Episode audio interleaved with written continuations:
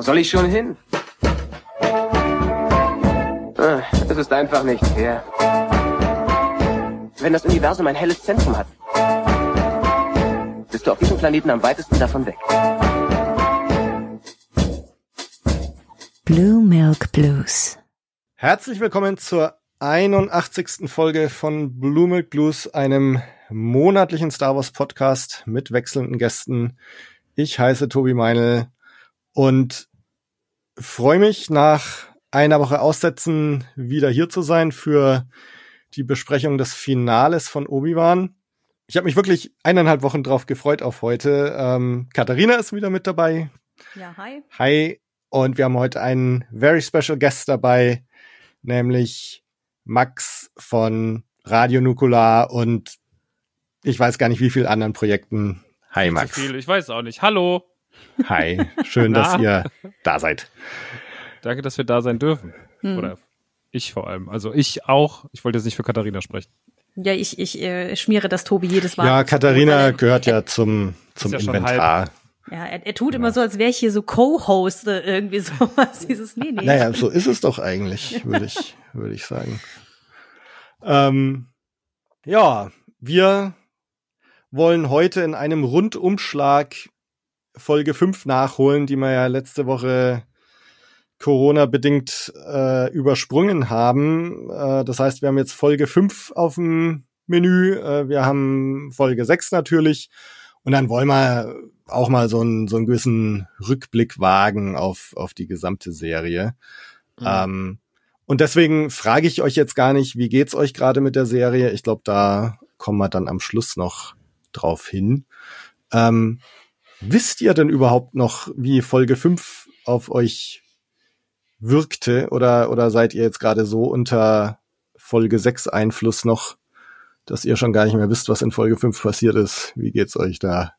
Ich weiß noch, äh, was meine Meinung zu Folge 5 ist, was aber auch daran liegt, dass ich sie nach Folge 6 nochmal geschaut habe, weil mir tatsächlich ein paar inhaltliche Verbindungsstücke irgendwie beim ersten Mal gucken nicht aufgefallen sind oder nicht so klar waren. Ähm, also äh, auch für Max als Kontext, so wie, äh, das einfach in den Folgen davor, wenn wir über Obi-Wan gesprochen haben, einer meiner großen Kritikpunkte immer so ein bisschen das etwas schludrige Writing aus meiner Sicht ist und ja, äh, das ist auch einer meiner Kritikpunkte leider. An manchen Ja. Stellen zumindest. Und äh, das hat mich in Folge 5 ähm, eigentlich schon fast am meisten gestört von allen Folgen davor und leider die Wirklich? schönen Momente, die es gab, mir Folge 5 sehr, sehr madig gemacht, Okay. muss ich gestehen. Okay. Kannst, wollen wir jetzt schon über Beispiele davon reden oder willst du das später bringen? Weil es würde mich sehr interessieren, was du meinst. Weil ich hatte das Ähm, Problem mit Folge 3 ganz stark. Also das Ja, war ich auch. Ja, Ah, Feuer Ähm, an, Feuer aus und so, da war ja wirklich so, Ja, ja. aber Also, Ja. also es, äh, sagen wir mal so, der erste Moment, in dem es mir wieder auffiel, war, glaube ich, ähm, das ist vielleicht aber auch wirklich eher so ein, so ein, so ein Kniff, den sie angewandt haben, den ich einfach nicht geil fand, wo Obi- Obi-Wan, glaube ich, diesen Roken fragt, von wegen, wie lange brauchst du hier, um diesen Schild zu, ähm, zu reparieren.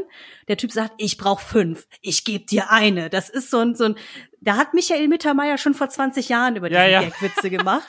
ich musste Das auch ist- an den Mitarbeiter-Gag. wenn- Das ist so, das war schon vor Trek. 20 Jahren scheiße so äh, und ausgelutscht. Das wurde hier halt einfach nicht besser.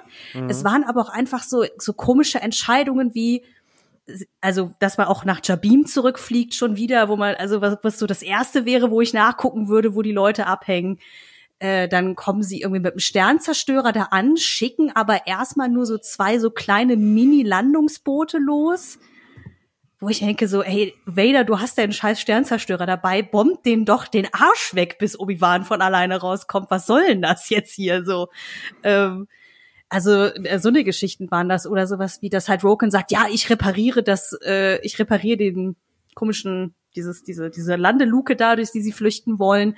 Und dann ist es aber Leia, die es macht. Und ich denke mir so, was macht der Dude denn in der Zwischenzeit? Also außer in der Gegend rumstehen. Warum steigen die komischen Leute, die sie in Sicherheit bringen wollen, auf den allerletzten Drücker ein und sitzen nicht schon in diesem scheiß Flieger zum Abflug bereit? Also so eine Geschichten. Weil ich da wirklich dachte so, ja, es gab ganz coole Momente in der Folge, aber wo ich einfach da sitze irgendwie, habt ihr das nicht richtig durchdacht? Denke ich zu viel darüber nach? Ist es, also, das, das, und das würde ich mal alles unter irgendwie Writing verbuchen, weil irgendeiner muss ja die Entscheidung getroffen haben, das so zu inszenieren oder zumindest aufzuschreiben. Mhm. So. Aber ähm, ja, da sind halt so viele kleine Momente von der von der Sache drin, die irgendwie immer wieder auftauchen. Manche sind eher so visuelles Erzählen, manche sind wirklich Dialoge, wo ich denke so, oh nee, bitte nicht, tut's einfach nicht. So. Aber vielleicht, äh, Max, hast du auch andere Beispiele oder auch einen anderen Eindruck von der Folge als ich.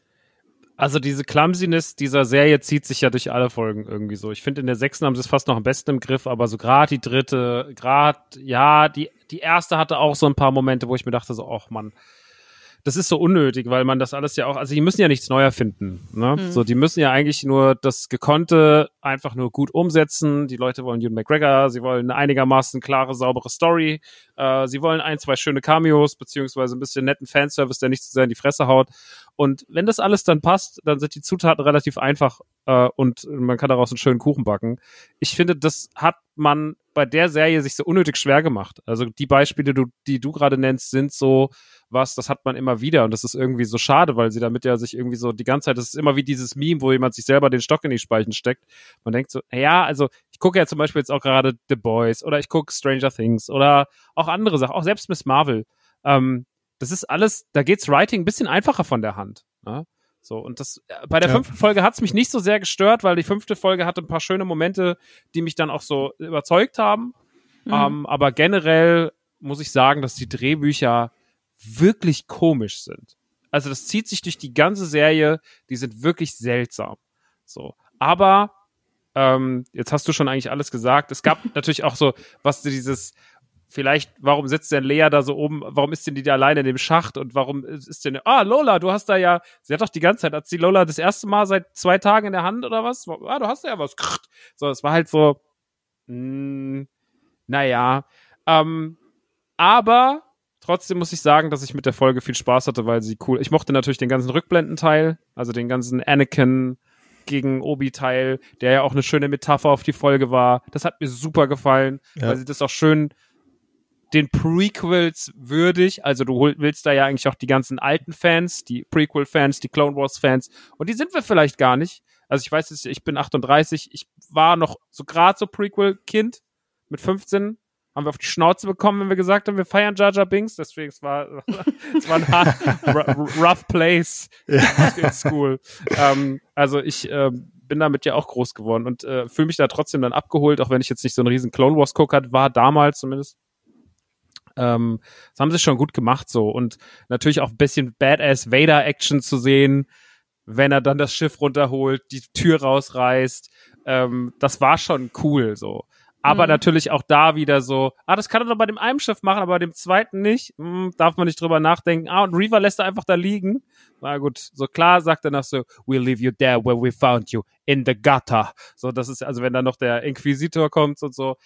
Ey, ich habe dann irgendwann gelernt bei Obi-Wan, also auch in der vierten Folge, wie er dann das Kind unterm Mantel hat und so da rumläuft, als wäre so ein, als wäre so ein ganz schlechter Ren und Stimpy Tick, Trick und Track Sketch, keine Ahnung. Ja. Ähm, ich habe irgendwann gelernt, das ein bisschen auszublenden und habe dann da gelernt, dass ich damit mehr Spaß bei Obi-Wan haben kann. Ja, ja. so, ich, ich würde sagen, dass äh, ich glaube, das hält es für mich auch so, dass ich mit einem positiven Gefühl generell aus der Serie rausgehe. Aber das ist halt gerade diese Nummer mit dem, ich brauche vier Stunden, ich gebe dir eine. Und ich einfach diesen blöden Bittermeier-Sketch schon im Schädel hatte. Ja, Das war schon so, dass dieses Leute, es ist, ist so viel Gutes in der Serie, das muss doch nicht sein. Das Genau muss das doch halt. nicht sein. Und das ist, glaube ich, das, wo ich mir ein bisschen die Haare einfach raufe, Hm. ähm, weil es per se auch äh, ich sage aber nicht, nicht, nicht schlecht ist. Also da verglichen damit fällt zum Beispiel Book of Boba Fett für mich nach hinten noch mal viel, viel mehr ab. Ähm, aber es ist wirklich einfach nur so, ah, ach komm, also es hätte jetzt nicht der erste Draft von diesem Drehbuch verfilmt werden müssen. Da hätte man gern noch mal ein bisschen Liebe reinstecken dürfen. Also deswegen wäre wahrscheinlich auch generell am Ende, das müssen wir nicht jetzt besprechen, aber eine Frage an euch beide, ob ihr mehr oder weniger Folgen von der Serie noch gehabt hättet gerne. Weil ich Mhm. hatte das Gefühl, die Serie hätte noch zwei Folgen extra vertragen können. Hm. Aber Da wurde kurz ein Kind übergeben. Geil.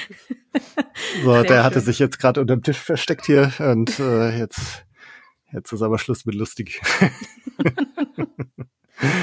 ähm, Von wegen Schluss mit lustig. Tobi, deine Einschätzung ist wahrscheinlich komplett konträr zu meiner. nee, aber ich, ich, ich war, ich bin nicht ganz so hart mit der Folge ins, ins Gericht gegangen. Ähm, also ich, ich bin grundsätzlich oft eher bereit, über so Dinge hinwegzusehen oder, oder noch zu sagen, na, mein Gott, dieses mit den vier Stunden, ich gebe dir eine, na, okay, sei es drum, oder mit dem Sternzerstörer, die werden schon irgendeinen Grund haben, warum sie das jetzt so machen. ne? Also ich bin mit dem Suspension of Disbelief bin ich eigentlich immer relativ schnell dabei, wenn ich grundsätzlich in der richtigen positiven Stimmung bin. Hm. Und ähm, ich glaube, dass für mich jetzt in der Folge grundsätzlich viele Sachen gut und richtig waren und mich sehr gefreut haben, so dass ich grundsätzlich in der richtigen Stimmung war für diese Folge, um, um dann über andere Dinge hinwegzublicken. Katharina, du weißt ja, mir ging's in, in Folge drei halt so, ne? Da war es bei mir genau umgekehrt. Da hat mich die ganze Folge in so eine Stimmung versetzt, wo ich halt irgendwie nicht an Bord war und keinen Bock drauf hatte. Und dann sind mir halt alle Sachen irgendwie negativ aufgefallen.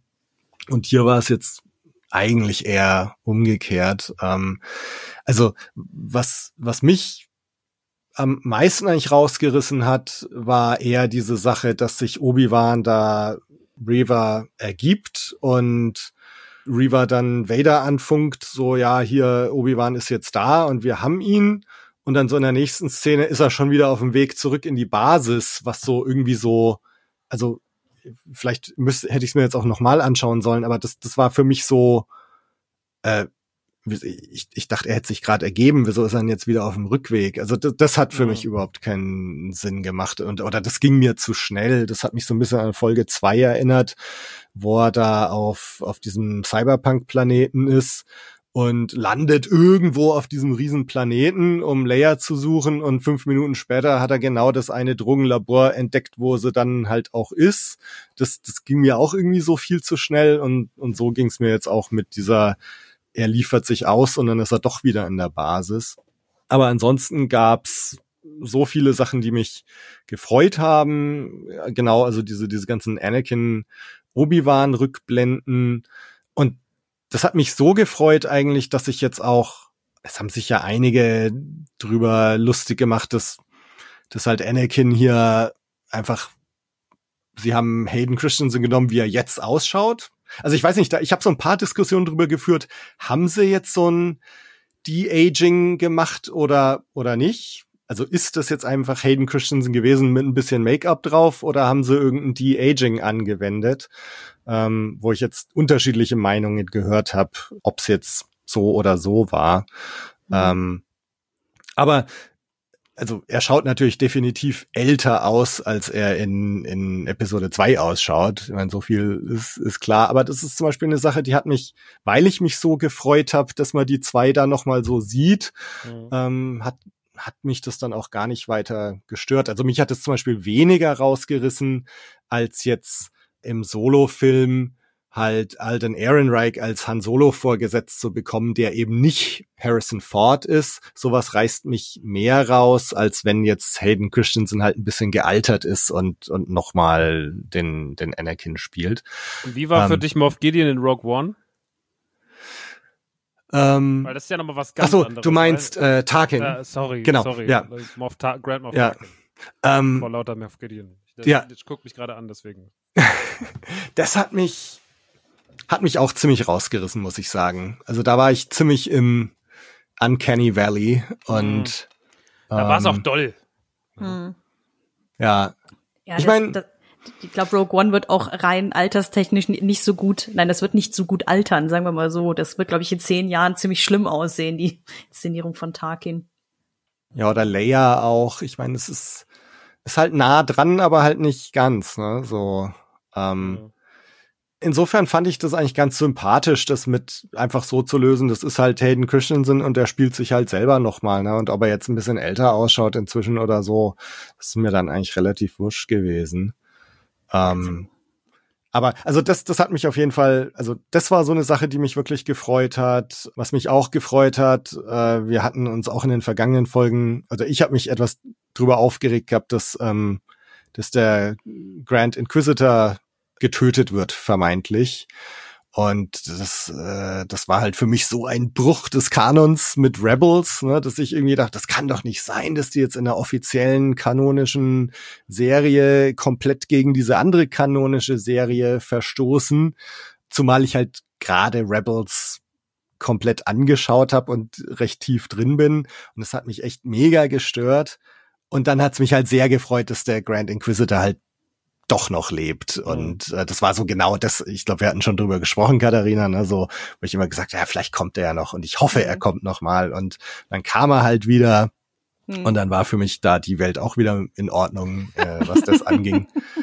Und ich muss gestehen, ich habe auch an dich gedacht bei diesem sehr geil inszenierten Kampf zwischen Reaver und Vader den ich tatsächlich sehr, sehr geil fand, einfach um mal zu zeigen, dass Vader wahnsinnig OP ist im Vergleich zu ihr so, äh, weil sie ja einfach gar keinen Treffer landet. Aber ich weiß, dass du, Tobi, ja auch äh, im Vorfeld schon gesagt hast, dass du lieber einen Kampf zwischen den beiden sehen wollen würdest, als zwischen Vader und Obi-Wan tatsächlich. Deswegen, mhm. als dann das in der Folge auch dann vorkam, dachte ich, ah, da muss doch Tobi jetzt Volksfeststimmung haben. ja, also das war halt auch so eine Sache, es wird ja in Folge 5 auch schon angedeutet, dieses ganze Meisterschüler-Ding, ne? Und das, das Obi-Wan da auch gerade in diesen Rückblenden irgendwie Anakin, dass er halt sagt, ne, du, ich weiß nicht mehr genau im Wortlaut, du willst zu viel oder oder du so die, dieses Ding. Mhm. Und mhm. ähm, und das ist ja in gewisser Weise auch wieder übertragbar auf auf Vader, wie er gerade so drauf ist und ähm, und da ist für mich auch wieder einiges zurechtgebogen worden, so äh, von, von dem Zitat hier aus, aus Episode 4, ne, so mhm. der Kreis schließt sich, als wir das letzte Mal uns trafen, war, warst du der Meister und ich der Schüler. Und meine Interpretation war ja ursprünglich so, dass ich eigentlich gar nicht wollte, dass die sich überhaupt treffen. Und da hatte ich mich in Episode 3 oder in Folge 3 von Obi-Wan auch schon drüber echauffiert. So, ah, scheiße, die hätten sich eigentlich nie treffen dürfen und so. Ähm, und auch da, finde ich, haben sie in Episode, in Folge 5 schon wieder so ein bisschen angelegt, warum das vielleicht doch passt oder warum es doch okay mhm. ist. Mhm. Ähm, und auch da war ich wieder so versöhnt irgendwie mit der Obi-Wan-Serie. Und deswegen war mein Fazit nach Folge 5 eigentlich so, ja, ganz viel richtig gemacht. Also mhm. so ein bisschen die Kurve gekriegt in, in mehrerlei Hinsicht. Also deswegen fand ich, für mich war Episode, Folge, ich, ich, wie heißt das jetzt eigentlich bei Obi-Wan? Episode, Folge, Kapitel, keine Ahnung. Also fünfte Folge jedenfalls, war für mich eigentlich zu dem Zeitpunkt so die beste Folge der Serie, glaube ich. Mhm. Also insofern war ich wirklich schon sehr bereit, über diese ganzen anderen Sachen hinwegzublicken. Mhm. mhm. Ja.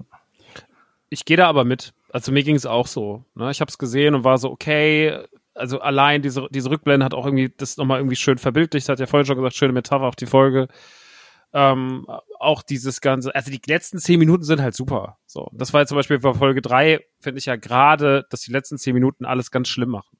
Mhm. Also dem Moment, wo die in diese Richtung dieser Kiesgrube laufen, sind, sind Inszenierung, Kampf, Schnitt, äh, haben, sind so, haben so viele Lücken dann mal geschweige von diesem ganzen so, hä, wie kann denn Reaver da sein und warum ist das da und warum ist Tara, äh, Taylor, Tara, Taylor, äh, warum ist die eigentlich jetzt plötzlich da? Keine Ahnung. Es war ja alles irgendwie, warum ist Ned B da und warum ist Ned B so langsam und keiner macht was? Naja, ähm, fand ich dann hier aber irgendwie sehr fixend alles. Also das hat die, ja. die hat die fünfte Folge zum Schluss schon, hat sehr gut die Kurve gekriegt und da war auch eine, also da war einfach eine geile Stimmung. Du bist aus der Folge raus und bist so, ja, so, jetzt will mhm. ichs Finale sehen. Und mhm. ähm, ich muss sagen, das waren die ersten großen Emotionen, die ich in dieser Serie hatte. Nicht, dass mir jetzt die anderen Folgen davor nicht gefallen haben, die haben mir Spaß gemacht, aber so der große Knall hat mir bis dato ja mal so gefehlt, wo ich mal sag, so wann, wann kommen denn mal die Star Wars Episoden? Hm. Weil kann, man kann Book of Boba mögen oder nicht, aber da gab es Momente, wo ich schon so richtig war, so schon relativ früh in der Serie, wo ich so war so, ja Mann, also wie die Hutten kommen oder so, oder ja. die ganze Tusken-Geschichte oder wie die die Slave holen und er nochmal den Salak wegbomben, sowas. Da waren schon so Dinger dabei, wo ich als Fan so war, so, ja Mann, geil. Und ähm, das hat mir hier bis dato so ein bisschen gefehlt. Es war alles so, also wenn Vader und Obi aufeinandertreffen und dann in so einer schäbigen Kiesgrube mit so einem blöden ja, hier ist ein Feuer und ach, das kann ich jetzt anmachen und ausmachen, jetzt kann ich es aber nicht mehr ausmachen, äh, ist auch vorbei. War Ja. so ein bisschen so, hä, du bist doch Vader. Ne? Ja. Und ähm, das wurde hier alles gefixt und deswegen fand ich Fol- Folge 5 war dann bis zu dem Zeitpunkt auch wirklich so für mich das Beste an der Serie. Wo ich dachte so, ja, da, das hätte ich, glaube ich, ganz gern ab und zu mal noch ein bisschen öfter gehabt, diesen Moment. So dieses, mm. Ja. Deswegen kann ich da auch sehr gut über die Fehler hinwegsehen, aber man kriegt sie natürlich trotzdem mit. Weil man aber auch als Star Wars-Fan einfach, also Star Wars-Fans sind ja eh die schlimmsten und wir gucken ja eh schon dreimal genauer hin als alle anderen. So, und wir sind ja die ganze Zeit so, ah, okay, also ich gucke, ich merke das gestern so, ich habe heute Nacht noch die neue The Boys-Folge gesehen und das gucke ich nicht so. Ne? Das ist mir so Mhm. alles, da ist mir alles auch ein bisschen egaler. So, ich Mhm. meine, das ist auch eine andere Serie, es funktioniert auch anders, aber bei Star Wars ist man so, wenn irgendwo eine falsche Kameraeinstellung ist, da irgendwo eine falsche Bewegung, irgendwas bin ich so, ah! Und das ist, man ist da manchmal auch so ein bisschen sehr streng. Und dann ja, ja. gibt einem Obi-Wan wirklich ja öfter mal Anlass zu sagen so, hä? ja. Äh, und das ist leider so ein bisschen schade. Ja, es ist auch vor allen Dingen so die Masse, weil ich glaube, es gibt auch noch Fehler oder angenommene Fehler, die mir so gar nicht aufgefallen sind. Ich glaube, ist das in Folge 4, wenn sie da aus der Burg der Inquisitoren fliehen und dann dieser, dieser Snowspeeder da vor sich hingleitet und so, wo irgendwie jemand mir per WhatsApp schrieb, so, ja, das können die ja gar nicht, bla bla bla. Das war zum Beispiel so ein Ding, das habe ich total nicht mitgeschnitten. Da bin ich leider nicht äh, lore-technisch nicht mehr fest genug im Star Wars-Universum drin, um das auch noch zu erkennen. Okay, aber warum können die das nicht? Hat die Person das erklärt? Ähm, ich, ich muss gestehen, äh, nee, wir haben nicht drüber gesprochen. Ähm, ich muss gestehen, diese ganze technische Seite von Star Wars war auch immer etwas, was mich nicht so wahnsinnig fasziniert hat. Also ich hatte jetzt keine äh, Bücher mit Modellzeichnungen vom Todesstern, wo dann nochmal der Hyperdrive auseinandergenommen wird. Und so, das war nie das, was ich an diesem Universum Ja. am spannendsten fand. Ähm, ich glaube, der Punkt war halt nur, ich weiß gar nicht, Tobi, ob du es nicht auch gesagt hast, dass sowas wie in Episode 5 mit den ähm, Schleppkabeln ein bisschen einfacher gewesen wären, wenn die Dinger äh, einfach hätten hovern können. Also so, Ja, ja, genau, das, das war so mein Ding. so ja. ne, nach dem Motto, dass man dann ja an, im Umkehrschluss annehmen müsste, dass die nur gleiten, also schweben, geradeaus fliegen können, wie auch immer. Also dass sie halt nicht wie ein Hubschrauber in der Luft stehen können oder so. Mhm. So eine Diskussion führt man dann da ja. Ne? Und wir leben ja heutzutage auch einfach im Zeitalter von Social Media, dass selbst, ne, wie gesagt, wenn man sich mit Freunden drüber unterhält, dann unterhält man sich vielleicht über drei Makel, die einem aufgefallen sind, und Mhm. guckst du auf Twitter und dann werden dir noch mal 80.000 andere Dinge äh, um die Das Ohren stimmt, gehauen, die dir, die, die dir und deinen Freunden noch gar nicht aufgefallen sind. So, ja. das finde ich macht noch mal diesen Diskurs gefühlt noch größer, als er wahrscheinlich äh, tatsächlich ist. Aber Mhm. ähm, weil an sich, ich gehe ja äh, total mit, auch wenn es da, wie gesagt, einfach diese Momente gibt, wo ich einfach nur denke, oh Leute, das, das muss doch einfach nicht sein. So ähm, Mhm. bin ich ja eigentlich bei dieser Serie, war gerade was die Arbeit mit den Figuren angeht, voll an Bord. Also so, dass, dass mir es halt auch nicht egal ist, was mit einer Leia passiert, dass es mir nicht total egal ist, was mit diesen Leuten vom The Path oder wie es im Englischen heißt, da passiert und so. Und eben, dass man halt da voll emotional drin ist, eben wenn Obi-Wan und Vader aufeinandertreffen oder eben knapp aneinander vorbei, sozusagen. Also, das ist sch- schon das, was ich von der Serie mir erhofft habe und ja auch bekommen habe am Ende. Ja. Dass, dass ich dann sag so, ey, ja, scheiß auf den konstruierten Plot, ist jetzt einfach so. Ja. Also mir geht's halt bei Star Wars immer so, weil du jetzt gerade The Boys erwähnt hattest oder Stranger Things. Also ich schaue auch gerade Stranger Things äh, etwas late to the party, aber wir haben jetzt auch gerade gerade gestern Abend haben wir noch drüber diskutiert, ähm, dass das irgendwie komisch ist, dass jetzt in Stranger Things 4 auf einmal so durch diesen Dämonen die, die Upside Down und die echte Welt, dass die so ineinander überfließen, dass, ne, also dass dieser Dämon macht irgendwas in Upside Down. Ich bin noch gar nicht so weit, ob ich jetzt äh, zu wissen, ob der jetzt in der Upside Down ist oder nicht. Äh, aber ne, ich Mhm. gehe jetzt mal davon aus. Und dann macht er da was und dann fangen seine Opfer auf einmal in der echten Welt an zu schweben. So da haben wir uns drüber unterhalten, das ist doch anders als in, in Staffeln 1, 2, 3. Aber es ist trotzdem, das, das sind so, so harmlose Diskussionen irgendwie, Mhm. ne? Wo man so, bei, bei Star Wars geht's mir immer so, dass ich so, das ist irgendwie halt das Universum, was mir so am Herzen liegt und, und wo Mhm. ich irgendwie dran glauben will, dass innerhalb dieses Universum alles so, so stimmig ist und so. Mhm. Und wenn man dann so Sachen kriegt, die so schludrig sind oder so, dann, dann stört mich das einfach wahnsinnig. Und, Mhm. und ich bin es auch ein bisschen leid. Ich möchte, ich möchte mal wieder ein Star Wars bekommen, wo ich so ohne Kompromisse irgendwie sag, so saugeil, da gefällt mir alles. Und, und so gefühlt, ich weiß gar nicht mehr, vielleicht, vielleicht hat man sowas auch noch nie bekommen in Star Wars. Ja, also es, vielleicht gibt's auch immer irgendwas, was nicht so ganz stimmt. Aber ich habe so das Gefühl, dass man schon so in, in den letzten Jahren oder ja, vielleicht auch sogar seit den Prequels, dass es immer irgendwie so war, dass du halt irgendwas hattest, wo du dachtest, so Mensch, eigentlich, es müsste alles besser sein oder es müsste stringenter sein oder es müsste besser ausschauen oder es müsste besser geschrieben sein oder so und, und irgendwie, Irgendwas Ich- ist immer, ne? genau, aber irgendwas ist immer. aber, ne? ne, aber ich meine, äh, wenn man mit den Prequels groß geworden ist, äh, heute werden die Prequels ja so ein bisschen verromantisiert und die Sequels sind jetzt die Bösen, Hm. aber ähm, das war mal anders. Also, Ja, ja. ne, wie gesagt vorhin, so das ist kein Scherz. Wenn du früher gesagt hast, ich finde Episode 1 gut, dann hat's, äh, hattest du, dann warst du richtig, äh, hast du, wurdest du richtig fertig gemacht teilweise. und das war, und damals war das Internet noch nicht so groß. Ähm, das fing da so gerade erst an, 99, 2000. Aber ähm, das war schon ein Ding, so Episode 1 bis 3 scheiße zu finden. Und, Ja, ja. Äh, und das war es ganz, ganz lange so. Und da haben auch Leute drunter gelitten. Deswegen, also ich glaube, und äh, auch, es ist ja auch objektiv nicht alles gut in den Prequels. Ne? So, ich, ab, ich habe halt Liebe für die, aber ich habe eh für alles, was Star Wars macht, Liebe, weil es halt einfach, wie du schon sagst, es ist so das Franchise, das liegt mir am meisten am Herzen. Und ähm, ich sag's immer, äh, so, es, es, ich musste, das sind alles meine Kinder und ich muss die lieben, auch die Dummen. So, ne? Und, und so betrachte ich halt Star Wars. Und Ja. deswegen ähm, habe ich auch mit Sachen, die mir jetzt selbst von Episode 9 oder so, der einem auch Bauchschmerzen macht, so kann man, kann ich trotzdem auch sagen, so, ja, aber irgendwie ist es trotzdem gutes Entertaining und keine Ahnung, es ist Star Wars. Ähm, also da bin ich nicht so hart mit den Sachen wie andere Menschen. Ich weiß, dass Mhm. es auch seine gerechtigte, berechtigte Kritik hat, aber ich bin da halt nicht so. Aber ähm, ich glaube, wenn ich jetzt in den letzten Jahren von makellosen Sachen reden müsste, dann wäre es wahrscheinlich fast Mando Staffel 1, 2, würde ich schon sagen, ja, das war schon so, das war schon am nächsten an den krassen Star Wars Gefühlen dran, so für mich, wenn ich jetzt die letzten Jahre unter Disney nehme. Mhm. Ja, für mich vielleicht Rogue One auch noch. Auch gut. Obwohl So, ich da die ja. Charaktere so ein bisschen dünn fand, mussten es Ja. auch sein, weil ist ja klar, wenn alle sterben, was willst du denen da noch groß Tiefe geben? Ähm, aber der hatte geile Star Wars Feelings. Hm. Ja.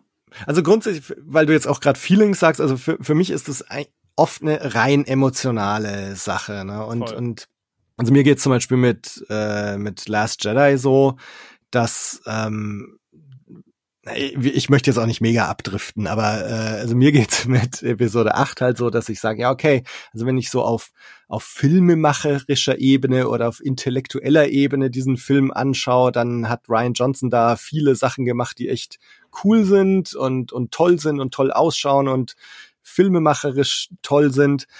Aber mich hat der Film halt emotional überhaupt nicht abgeholt. Ähm, und, und das ist für mich bei, bei Star Wars halt eigentlich das Allerwichtigste, dass ich emotional abgeholt bin. Mhm. Und um jetzt vielleicht dann doch wieder die Kurve zu Obi-Wan zurückzukriegen, ähm, trotz aller Probleme, die diese Serie hat, was das Writing angeht oder was, was mir noch viel negativer aufgefallen ist, kommen wir vielleicht nachher nochmal drauf, ist, wie es ausschaut. Mhm. Ähm, trotz dieser Makel hat mich diese Serie emotional abgeholt. Äh, durch, durch die, also vorher schon waren für mich die Highlights diese kleinen Obi-Wan und Leia-Momente. Und jetzt halt in Folgen fünf und sechs waren es halt die, die Anakin-Obi-Wan-Momente, die, die mich schon sehr mitgerissen haben irgendwie. Und, und deswegen ist für mich unterm Strich, bin ich jetzt doch emotional abgeholt worden von dieser Serie. Und das ist vielleicht alles, was ich wollte davon. Ja. Hm. Gab es noch Sachen, die man jetzt so von Folge 5 Honorable Mentions was noch ein schön, schöner Moment war, war, oder auch emotionaler Moment war natürlich dann so der, der Tod von Taylor beziehungsweise Ned B.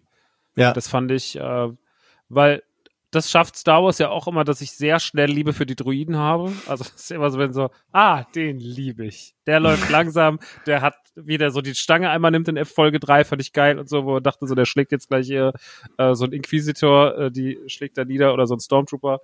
Ähm, den fand ich, das fand ich ähm, viel schlimmer fast als Taylor zu verlieren. weil ich den echt, weil ich Ned B irgendwie echt eine geile, eine geile Figur fand. Dachte, von dem hätte ich gerne noch ein bisschen mehr gehabt. Aber das war ein schöner Moment. Also Ja. schön in Anführungsstrichen, aber es war ein, es war ein ähm, emotionaler Moment. Stimmt, es war so, ich habe so mich so ein bisschen an den Tod von K2SO erinnert gefühlt, so Ja, was ja. so in, in Rogue One eigentlich fast der Tod war, der mich am meisten mitgenommen hat auch. Stimmt. Ähm, ja. Ja, nee, das stimmt, das, das fand ich auch äh, schöne, schöne Szene, wie man, wie Hm. man will. Ja. Das stimmt. Ähm. ja, danach ist man halt irgendwie wirklich eingestimmt auf so, und ja, jetzt bitte einmal das Finale, ne? Wenn sich da die zwei jetzt schon opfern mussten, damit die da überhaupt ab, abhauen können, sozusagen. Mhm. Also zumal ich persönlich finde, dass auch äh, Thala, Taylor, wie auch immer sie ausgesprochen wird, äh, gespielt von Indira Varma, ähm, dass die einem halt auch nicht egal ist als Figur. Da gibt es ganz andere Figuren in anderen Star Wars Serien, wo du echt denkst so, pff, ob der jetzt da ist oder nicht, ne, ist ja auch egal. Ähm, aber weil sie halt ja irgendwie so eine undercover imperiale Agentin ist, die aber eigentlich irgendwie für die noch nicht existierende Rebellion arbeitet und so und dass mal so anfassbar wird, was das eigentlich für ein Leben sein muss, ne, mit diesem mit diesem Holster, das sie ja auch hat, wo diese ähm, diese Ritzer drin sind, so nach dem Motto für jeden, den sie gerettet hat vor dem Imperium, ne? Ähm, was ich irgendwie auch ein ganz, ganz nettes Gimmick fand. War jetzt auch nicht neu erfunden, aber das habe ich von der Serie eh nicht erwartet. Das wird sich ja in Folge 6 der, Teil der Staffel ja weiter fortsetzen. Gibt's ja auch genug, die irgendwie gesagt haben, ah, das ist ja alles total vorhersehbar, aber ja, genau das fand ich schön daran, dass ich genau das bekommen habe, was ich erwartet habe. So. Ähm, deswegen, ja, also ja, dieser, dieser Moment am Ende nochmal, wenn sie dann halt auch abhauen, dass man sich denkt, so, okay, alles klar, jetzt ist schon mal die Stimmung gesetzt fürs Finale, es kann dann jetzt sofort weitergehen und dann musste man eine Woche warten. Ich habe mich jetzt ziemlich gefreut, dass Haja wieder aufgetaucht ist. Ähm, Mhm. auch noch so eine Nebenfigur, die, die mir irgendwie ans Herz gewachsen ist. Und ich weiß nicht, wie ging's euch mit der, mit der Rava Backstory? Ich meine, Katharina, ich glaube, du hast genau das eigentlich schon gesagt, ne, in, in Folge zwei oder als wir uns unterhalten haben, äh, ob Ja. sie nicht ein, eins von den Younglings da ist. Und ich habe nur gesagt, ah, das kann nicht sein, dann wäre sie doch viel zu jung oder so. Und so war es ja jetzt tatsächlich. War das für euch zufriedenstellend, diese Auflösung? Oder zu vorhersehbar? Oder wie ging's euch damit? Also ich habe es nicht kommen gesehen tatsächlich. Ähm, ich habe mich, also ich habe auch irgendwie damals diese Younglings-Szene so abgetan als, ach, das ist aber ein schöner Einstieg in die Serie und habe da überhaupt nicht mehr nochmal irgendwann den Bezug gesucht. Äh, mein Gehirn hatte einfach hatte keine Lust, da nochmal eine Verknüpfung aufzubauen. Deswegen war es so, naja gut, das ist jetzt einfach irgendwie ein netter Einstieg, uns nochmal zu sagen, so, ah, die Order 66 war schon richtig scheiße. Ähm, ja, und deswegen fand ich das schon irgendwie cool. Ich muss aber sagen, ähm, und damit greife ich vielleicht schon ein bisschen in Folge 6 rein. Ich finde, die Idee von Reaver ist schön, aber sie ist irgendwie nicht so hundertprozentig zu Ende gedacht. Also ich finde Hm. irgendwie Reaver hat mich nicht so gekriegt, wie sie mich hätte kriegen müssen. Weil eigentlich war die Idee gut, aber man hat auch am Ende ihr natürlich nicht so den Platz eingeräumt, weil so eine Figur hätte noch mehr Platz gebraucht, um noch mehr zu atmen, noch vielleicht, ne, das vielleicht dann das Ding mit ein, zwei Folgen mehr, vielleicht auch da nochmal eine Rückblende, die so ein bisschen ihren Weg beschreibt, damit man noch mehr emotionalisiert mit der Figur, damit man noch besser ihr Motiv versteht. Ich meine, man kriegt natürlich schon was hingeworfen und sagt, okay, ähm, der hat versucht, dich abzustechen, der hat dich fast getötet so und alle deine Freunde getötet, aber ähm, irgendwie, ich finde, es ist so der Plot, der mir leider am Ende des Tages fast am egalsten war. Hm. So, der ganze Reaver-Part ist leider so ein bisschen, den haben sie ein bisschen verhunzt, meiner Meinung nach. Leider. Ja. Geht mir ähnlich. Ich fand zwar die, also wie Tobi schon sagte, ich habe es, glaube ich, kommen sehen, aber ich habe auch das fiese, ich gucke so eine Serie ja au- auch als jemand, der selber Geschichten schreibt, dementsprechend so eine Flashbacks baust du eigentlich immer nur ein, wenn die irgendeine Relevanz für irgendwas später in der Story haben. Das heißt, das ist dann, ich gucke dann noch mal nicht nur mit dem kritischen Fanauge, sondern auch noch als Autorin. Das ist quasi doppelt scheiße an der Stelle. ähm, fand aber trotzdem den Moment, wenn sie ja quasi, also wo einfach klar ist, Vader hat sie da jetzt besiegt und er noch zu ihr irgendwie sagt von wegen, äh, hast du wirklich gedacht, ich habe das nicht kommen sehen.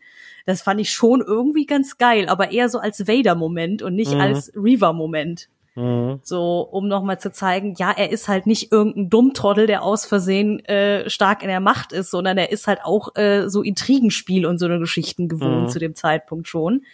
Das ist halt etwas, das ich sowieso auch äh, in der Epoche des Star Wars Universums schon immer geil fand. Schon von Anfang an irgendwie mit Shadows of the Empire und so. Mhm. Ich glaube, oh, Tobi muss sich das jedes Mal anhören, wenn ich da bin, dass ich das liebe. Ähm, also ja, dementsprechend Reaver hätte für mich auch definitiv noch mehr Luft gebraucht in dieser Serie. Es hat für mich dann auch nur bedingt geholfen, dass, glaube ich, dann mit Folge 5, kurz davor, kurz danach, ich weiß es nicht, ja schon so dieses Gerücht im Raum steht, dass sie ja ein eigenes Spin-off kriegt. Es war so, mh, ja, mh, ja, schon wieder ein Spin-off für eine Figur, die irgendwie so die am wenigsten überzeugende war bisher. Leider schade. Und das Ja. hat nichts damit zu tun, dass die Schauspielerin sich nicht wahnsinnig Mühe gegeben hätte oder so mit dem, was sie da macht. Aber man hat, also ich hätte sowieso gerne von den ganzen Inquisitoren mehr gesehen. So. Same. Same. Ja.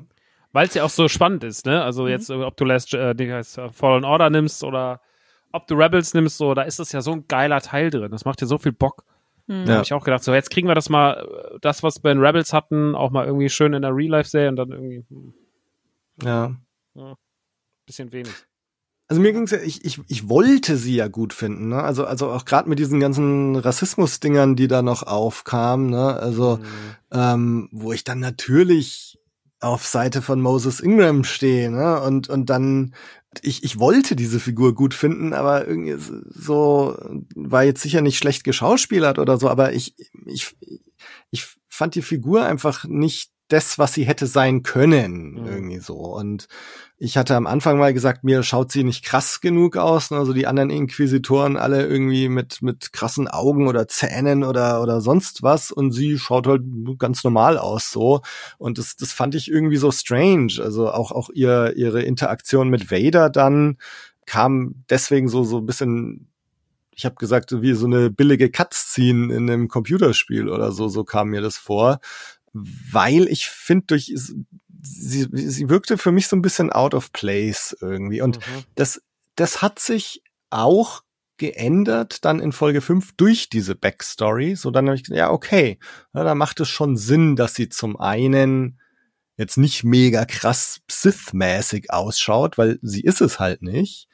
Ähm, dass sie zum anderen auch relativ jung ist, ne? weil, weil ich meine, sie war halt vor zehn Jahren dann einfach noch ein, ein Youngling im, im Jedi-Tempel. Und dann, dass sie da, als sie da zum Grand Inquisitor gemacht wird, in, ich weiß gar nicht, ist es Folge 4 schon Ja, oder Folge ist es, vier. ja, das, das fand ich auch so, so unglaubwürdig irgendwie. Aber so Folge 5 löst's dann auf. Ja, es ist ja auch unglaubwürdig, weil das ist eigentlich nur, nur ein Trick vom Vader gewesen irgendwie. Ähm, also deswegen war für mich so die Auflösung eigentlich recht so zufriedenstellend. Äh, nichtsdestotrotz, ja, ging's mir auch so. Also ähm, so von von allen Figuren war mir Reva dann doch irgendwie so die egalste und ob ich da jetzt noch ein Spin-off mit ihr brauche. Naja, nö. Also da, da würde ich lieber noch ein Hadja-Spin-off sehen, glaube ich. Der Mann ist aber auch auf so eine, also ich kenne nur äh, Sachen, wo er auch einfach so eine Art von Figur spielt. Ich glaube, bei Eternals ist er ja auch so ähnlich drauf. Ja, aber da habe ich ihn ja gehasst. Und als er in Star, als er, als er in der zweiten Folge aufgetaucht hat, war ich wirklich so, oh nein. oh Gott. Und dann habe ich es aber geguckt und war so, okay, jetzt mag ich ihn. Weil da hat, Mhm. das hat, das hat mir alles sehr gut gefallen. Weil er auch viel Herz hat und so, aber bei Eternals irgendwie, boah, hat er mich wütend gemacht. Ja, kann ich verstehen. Aber er spielt immer so genau diese so bisschen zynische, bisschen schmutzig, aber dann auch herzliche Rolle. So, das ist so, glaube ich, so das, was er so für sich zurechtgelegt hat. Ja, Mhm. ja. Ähm, Ja, Reva, die, ich, also wenn wir jetzt langsam zu Folge 6 überleiten Mhm. wollen, halt leider für mich auch da so ein bisschen, nicht, will nicht sagen, der Dorn im Auge war, aber eben weil man so am Ende von Folge 5 dachte so, pff, ja, was auch immer jetzt mit ihr passiert. Und es ist ja schon sehr, sehr deutlich, dass sie sich dann da aufgrund dieser Nachricht von Bail Organa irgendwie auf den Weg nach Tatooine machen wird. Das war so, ah, why? Wie habt denn ihr das interpretiert? Was, was hatten sie vor? Will sie sich an Vader rächen, weil sie weiß, dass Luke Vaders Sohn ist? Oder, oder was, was, was, was, was ist da ihr? Ich hatte erst, hatte ich noch gedacht, sie, sie hat immer noch vor, Vader zu beeindrucken und will deswegen Luke catchen oder töten, um, um Vader zu beeindrucken. Aber das ist es ja nicht. Das ist genau das Problem, was ich mit dem Plot habe. Du hast keine Ahnung, warum sie es genau macht. Das ist sehr inkongruent, mm. die Herleitung dazu, weil ich habe dann überlegt, will sie sich an Vader rächen? Dafür müsste sie aber nicht nur wissen, dass er Anakin Skywalker war, sondern müsste dann auch noch wissen, was halt wirklich absolut abstrus wäre, dass Padme Amidala zwei Kinder von dem hatte, was ja gefühlt nur drei Leute im ganzen Universum angeblich wissen. So um diese Motivation zu haben. Die andere Herleitung, die ich hatte, war, dass sie irgendwie sauer auf Obi-Wan ist, weil er sie quasi überredet hat zu diesem Kampf mit Vader. Mehr oder weniger, keine Ahnung. Und meine dritte Erklärung ist, sie muss halt irgendwas kaputt machen. das war aber dieses, dass es halt nicht eindeutig ist und dieser Plot nur passiert, damit er passiert ist mhm. so, äh, ja. ja, das verstehe ich. Ich habe auch, also für mich hat sich so angefühlt wie, naja, er hat mir meine Kindheit genommen, so also nehme ich jetzt seinem Sohn die Kindheit. So, mhm. so das war so mein Interpretationsansatz, mit dem ich am besten leben konnte. Ähm, weil ich war auch am Anfang so, will sie jetzt dahin, weil sie weiß, Obi geht dahin und sie will Obi abfangen und will an Obi nochmal Rache üben. Ähm, aber eigentlich ist sie ja gerade, sie will, hat ja einfach nur Zorn auf Vader und sie kommt ja nicht mehr an Vader ran. So, mhm. ne? Und die einzige Möglichkeit ist halt äh, jetzt irgendwie, wenn sie nochmal, wenn sie jetzt nochmal irgendwie Stress machen will oder wenn sie noch irgendeine Form von Rache äh, nehmen will an Vader, dann ist es wahrscheinlich eins seiner Kinder zu töten. Mhm. Wobei ich, ich bin mir jetzt halt gar nicht sicher, ob sie das weiß eigentlich, weil sie weiß ja auch nicht, dass Leia äh, Vaders Tochter ist. Ne? Weiß ja eigentlich keiner. So Aber richtig. ist es nicht aus dieser Nachricht so ein bisschen hervorgegangen? Genau, was, was war in dieser Nachricht eigentlich nochmal drin? Das, das, ich hätte es mir ja auch nochmal anschauen sollen eigentlich, aber. Ja, genau, deswegen habe ich Folge 5 auch tatsächlich nochmal geguckt, weil Bail Organa sagt irgendwie was in der vollständigen Nachricht wie um, ähm, when he has learned, if he has learned of the children, uh, ne, he will come for them. So. Also wenn Vader weiß, äh, dass es die Kinder gibt, wird er zu ihm kommen und dann sagt er halt, ich werde zu Owen fahren, weil er wird Hilfe mit dem Jungen brauchen. Aber der wird das kannst du auch implizieren als, das sind halt irgendwelche machtsensitiven Kinder, die jetzt halt abgeschlachtet werden sollen. So. Mhm.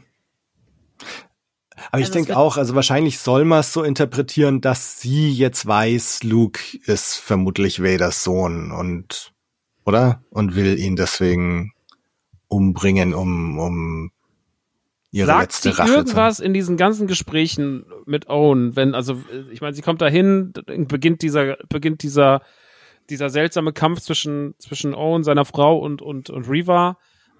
Nennt sie da nochmal irgendwie Motive? Sagt sie nochmal irgendwas? Nee, ne? Sie sagt gar nicht viel.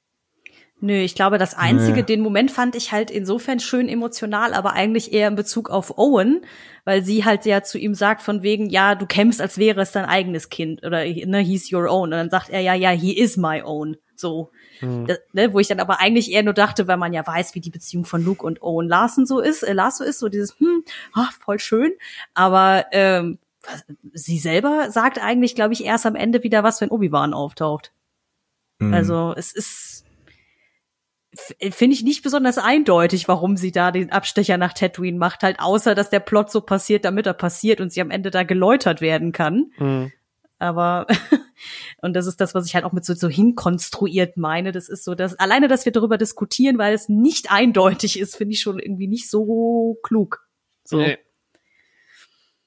Ja, vor allem, man hätte es halt mit einem Halbsatz fixen können, ne, dass sie dass halt irgendwie klar ist, dass sie weiß, dass er Vaders Sohn ist oder so. Und dann, dann ist schon klar, ne, okay, ne, sie will jetzt sich halt selbst auf die es, Weise Selbst rächen, wenn es nur so oder? gewesen wäre, dass einer ihr erzählt hätte, dass das Kind Luke Skywalker heißt. Also dafür muss man dann wirklich kein Genie mehr sein, um das rauszukriegen, dass das der Sohn sein könnte. Aber das passiert ja nicht. Ja. Da sind wir wieder beim Punkt mit dem Writing, ne? So, mhm. das sind ja kein, das sind ja einfache Mechanismen. So. Und die verfehlt Obi-Wan manchmal, die Serie. Ja. So, dass man sich denkt, so, ach, das ist doch was, was habt ihr schon selber tausendmal gemacht. So, das habt ihr doch eigentlich erfunden mit euren Filmen. Warum macht denn das jetzt so komisch? Mhm. Weiß ich nicht. Das ja, ist halt schade. Ja. Aber ich muss gestehen, das war tatsächlich auch für mich so ein bisschen das Schwächste an Episode, nee, Episode, sag ich schon, Episode Teil 6, Kapitel 6, Folge 6, wie auch immer. Da gab's sonst sehr, sehr viel, was man lieben konnte, fand ich. Absolut. Was hast du denn geliebt? Ich wollte jetzt eigentlich mal jemand anderem einen Sprung geben. ähm, ja, ich glaube, wie gesagt, ich äh, hab, hab's ja schon erwähnt, mich hat halt die ganze Charakterarbeit in der gesamten Serie eigentlich immer voll abgeholt. Ähm, also gerade halt auch diese leisen Momente, wo dann auch irgendwie Leia und, und Obi-Wan sich mal miteinander unterhalten, äh, am Anfang der Folge als auch am Ende. Ich glaube aber für mich der krasseste Moment ist tatsächlich dann ähm, bei, bei diesem Match zwischen Vader und Obi-Wan gar nicht mal das, also es gibt ja sozusagen so ein bisschen Akt 1 und Akt 2 dafür, ne, bis, bis einmal quasi Vader zu siegen scheint und dann Obi-Wan sich nochmal befreit. Ähm, aber diese ganze Szene, wenn er ähm, Vader da so die halbe Maske schon mit dem Lichtschwert weggebrutzelt hat irgendwie und du so bisschen Hayden Christensens Gesicht siehst und auch ein bisschen seine eigentliche Stimme und ein bisschen diese verzerrte Ah, Vader-Stimme und genial. so. Es war einfach nur Mhm. geil. Das war einfach nur geil. Das haben sie so gut gemacht. Ich fand eh, dass dieser ganze Kampf, ähm, ich, wenn ich was an den Sequels mag, sind es ja die Lichtschwertkämpfe. Ne? Ich mag ja die Licht, weil die ja sehr rough sind und äh, ob jetzt Raids das zu schnell gelernt hat oder sowas, darüber möchte ich nicht reden. Aber ich finde, dass die Inszenierung der Lichtschwertkämpfe in den, in den Sequels sehr, sehr gut ist, weil ich gar Ja. nicht so ein Fan bin von den, oh, wir machen jetzt 10.000 Saltos und sowas, das, was Clone Wars halt, ne? Das ist ja auch irgendwie eine, ne, das ist ja wie eine eigene Marke in Clone Wars, dass es halt so ist. Ja. Aber ich mag eigentlich so diese roughen, dreckigen Lichtschwertkämpfe sehr gern. Und ich fand, der war richtig dreckig. Hm. Das war ein richtig geiler, schmutziger Lichtschwertkampf. Und er hat so Bock gemacht, sich den anzugucken. Und dann gerade das mit der Maske, dann dieser Stimmbruch die ganze Zeit, so dass das so wegklatscht und sowas. Und das ist so eine schöne Metapher nochmal auf das Ganze von den beiden. Und auch wie sie dann rausgehen, weil sie halt damit dann diesen ganzen Boden machen für die Sätze, die in Episode 4 fallen und die damit nicht den Kanon zerstört haben. Das war so also das war wirklich sowas, wo ich dachte, so, das mal wieder so ein goldener Star Wars Moment und dafür hat es sich gelohnt, durch ein paar mittelmäßige Star Wars Momente die letzten fünf Wochen zu gehen, wenn ich das da gerade sehen darf, weil es halt richtig, richtig geil war. Und auch mit den Lichtern, wie sie da gearbeitet haben und sowas, das Hm. fand ich sehr, sehr gut so. Das hatten sie ja in Episode 7 auch teilweise gemacht, in diesem Waldkampf am Ende zwischen Ray und, und, und Kylo, was ich auch geil fand damals. Aber da fand ich es halt jetzt nochmal so. Jetzt ist es natürlich, jetzt geht es nochmal um zwei epischere Figuren und das ganze Comeback von Obi halt, wenn er dann da auf einmal die Steine fliegen lässt und die nur noch auf den da reinprasseln und sowas. Puh. Und er so und dann so abgefuckt einfach weggeht und sagt so, du einfach so nach dem Motto so, ich gehe jetzt so, mach was du willst. Das ist so, ah, Hm. das war sehr sehr gut. Ja, ich glaube, also gerade vor allen Dingen wegen der Arbeit, die sie mit der Figur Obi-Wan geleistet haben, dass man da so befriedigt mit ihm aus diesem Kampf rausgeht irgendwie, ne? Er sagt doch auch irgendwie sowas von wegen See you around Darth oder sowas, ne? So nach dem Mhm. Motto, wir sehen uns Ja, dann. na, goodbye, Darth, sagt Ah, er. ja, genau, ja. goodbye Darth. Aber so mit so einer, ja, bis dann, du Depp, so Attitude irgendwie. so, ne, wo dann halt ja dann endlich auch äh, Hugh McGregor mal wieder den etwas äh, humorvolleren Obi-Wan spielen darf. Aber ja, das, das war, glaube ich, so der, der, der, der, der, das Highlight der ganzen Serie. Da würde ich Max auch zustimmen. Das war so dieses Jahr die, das, das Gefluche an mancher Stelle absolut wert, weil das war einfach nur großartig inszeniert Ja. und ein absoluter Gänsehautmoment. Also gerade auch, weil man ja in Episode Episode ich komme komplett durcheinander in der Folge davor, in Folge 5, eben auch noch mal diesen Flashback in die Episode 2 Zeit hatte mit dem jungen Hayden Christensen und so weiter, ne? Voll. Also Ja. ah, das war schon, das war schon schön.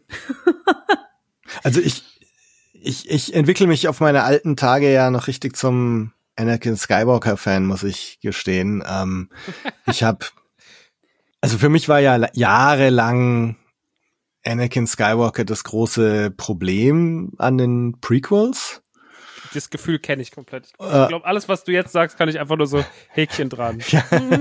Mach mal Und- weiter. Und ich weiß gar nicht, also das für, für mich sind so drei Sachen geschehen seitdem. Das, das eine ist, dass ich angefangen habe, Clone Wars zu schauen, wo halt Anakin irgendwie schon erstmal irgendwie viel leichter verdaulich ist als der Hayden Christensen Anakin und du halt viel so nochmal diese, diese Dynamik zwischen Obi-Wan und Anakin bekommst und so. Das war so das eine.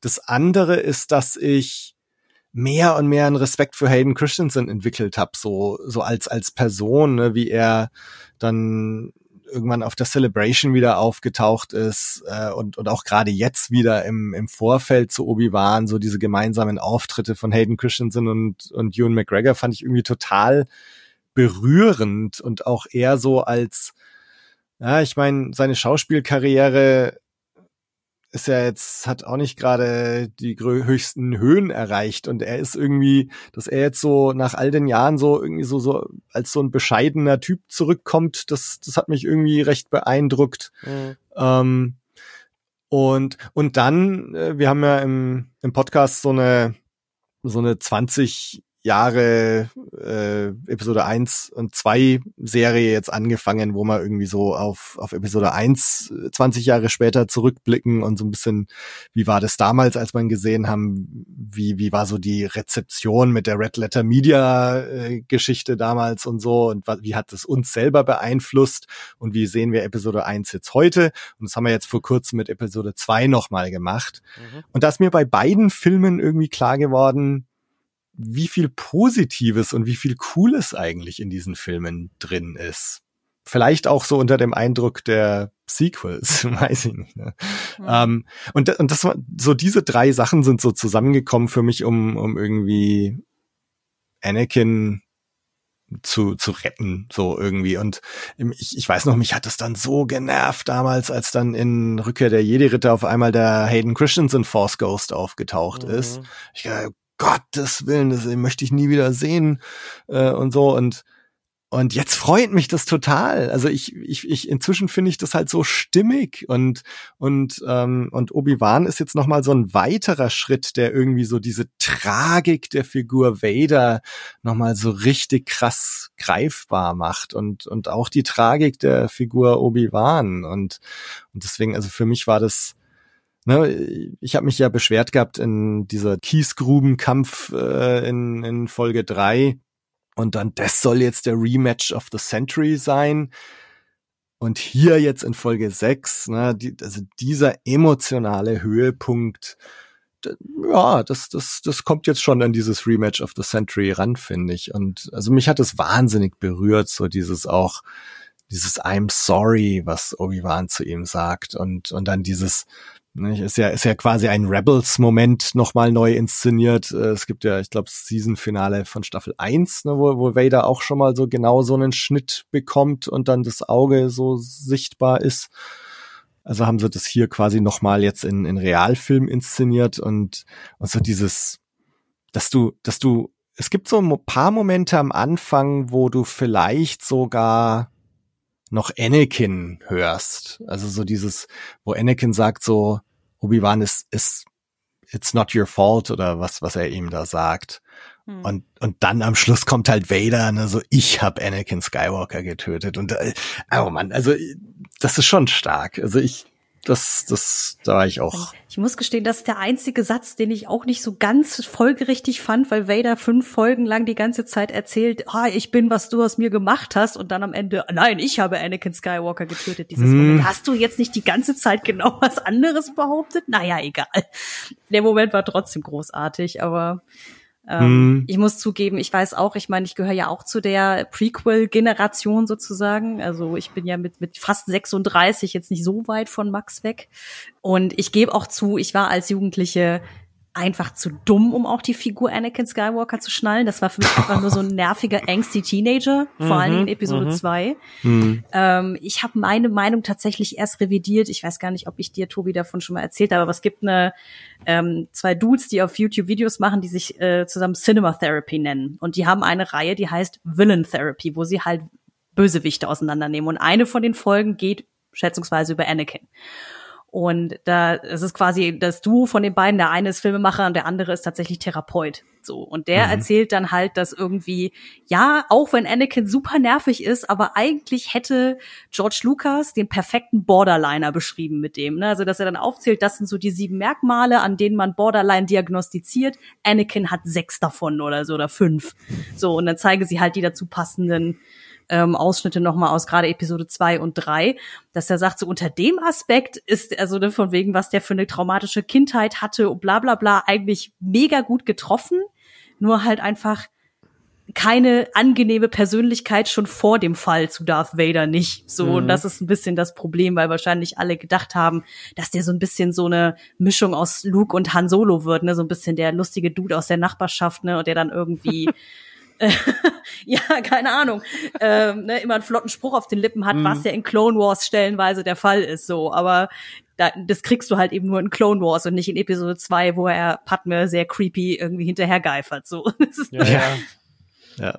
Aber seit, seitdem ich die Folge gesehen habe, habe ich wirklich gedacht, so, ja, okay, unter dem Aspekt könnte man sagen, dass Anakin ganz gut konstruiert ist, tatsächlich. Hm. Und äh, ein paar von den Aspekten greifen sie ja halt, um jetzt mal wieder zu der Serie Obi-Wan zurückzukommen, hier ja auch wieder auf, indem sie ja auch nochmal zeigen, dass er diesen krassen Geltungsdrang hat, ne, dieses Ich muss gewinnen, ich kann nicht verlieren, ich muss der Beste sein in allem und so. Und dass das eigentlich immer so sein Ruin eigentlich ist. Deswegen, also das fand ich hier schon sehr, sehr cool aufgegriffen.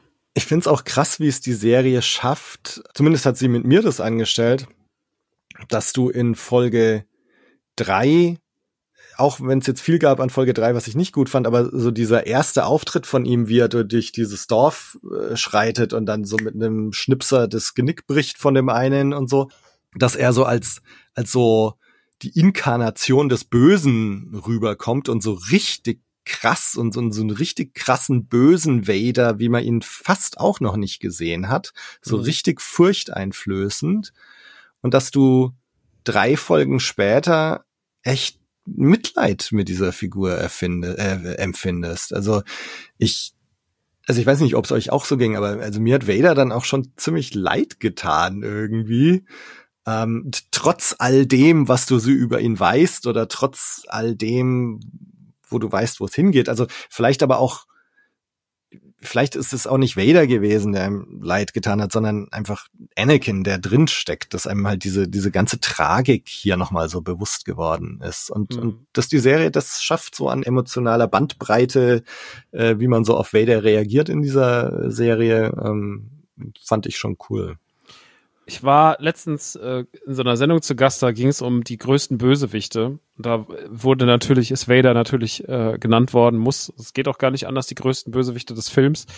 Und ähm, ich habe damals, also mir dann lange nochmal im Vorfeld, weil ich das ja wusste, mir nochmal Gedanken gemacht und denkst, Vader ist ja eigentlich an sich erstmal, also so wie wir ihn kennengelernt haben mit der klassischen Trilogie, ist es ja eigentlich erstmal ein sehr das ist kein so interessanter Bösewicht. Also der kriegt doch das Interessanteste durch Rückkehr der Jedi-Ritter, aber davor ist er ja eigentlich eher so, er ist ja sehr, ne, also er ist ein sehr böser, einfach eine sehr böse Person. Also du kriegst, also ganz, wie sieht der klassische Filmbösewicht aus? Da geht bei jedem irgendwie sofort die Darth Vader-Lampe an. Und mit Anakin schafft man ja aber so, hat man ja die, eigentlich die, die Grundlage gebaut, dieser Figur viel mehr Substanz zu geben. Und ich finde, mhm. das ist halt hier so geil durchgekommen. Hier hattest du halt wirklich so diesen, du hattest Episode vier bis sechs ist so Vader und Vader ist einer der krassesten oder vielleicht der krasseste Filmbösewicht, den es je gab. Einfach allein schon optisch. Ähm, du hast Anakin als quasi den Nährboden, wo kommt's eigentlich her? Und hier hast du, das läuft so zusammen. Und das, was du halt gesagt hast, so diese Emotionen, die dadurch dich jetzt ausgelöst werden, dass du so diesen, dass du Hass empfindest, aber auch irgendwie so Trauer in einer Staffel für eine Person, das haben sie halt hier total gut verknüpft. Also diese, diese, ja. diese, dieses, das, was der Film ja ist, eine Verknüpfung zwischen der alten und der alten Trilogie, der klassischen Trilogie in den Prequels, das haben sie irgendwie sehr gut geschafft, auch gerade anhand des Beispiels Vader. So, der ist einfach hier so schon mit einer der besten Vader, die wir je gesehen haben von den, von den Real-Life-Sachen. Ne? So, mhm. weil, ähm, klar war es cool, als ein Rogue One am Ende kam und es war schon eine geile Szene, weil wir halt auch wenig Badass Vader hatten eigentlich in unserem Leben. Es ist ja so wie, die leben ja alle von ihrem Mythos. Ne? So, Boba Fett lebt ja auch immer von seinem Mythos. Der ist so ja. krass. Warum denn eigentlich? Ja, der ist krass. Also, ich glaube, der ist krass. Und Vader ja auch. Du weißt über Vader, hast du immer ein paar Sachen gesehen, aber auch immer nur so Bruchstücke. Und ähm, das hat irgendwie hier so, das hat, die Serie hat so viel Substanz der ganzen Sache gegeben. Hat Vader, das, also das Schlimmste, was du ja mit einer Figur machen kannst, gerade bei Star Wars und gerade wenn du sowas Wichtiges hast wie Vader, ähm, du kannst ja so einer Figur ihren Mythos nehmen. Und das ist ja vielleicht das Problem, was Boba Fett gemacht hat.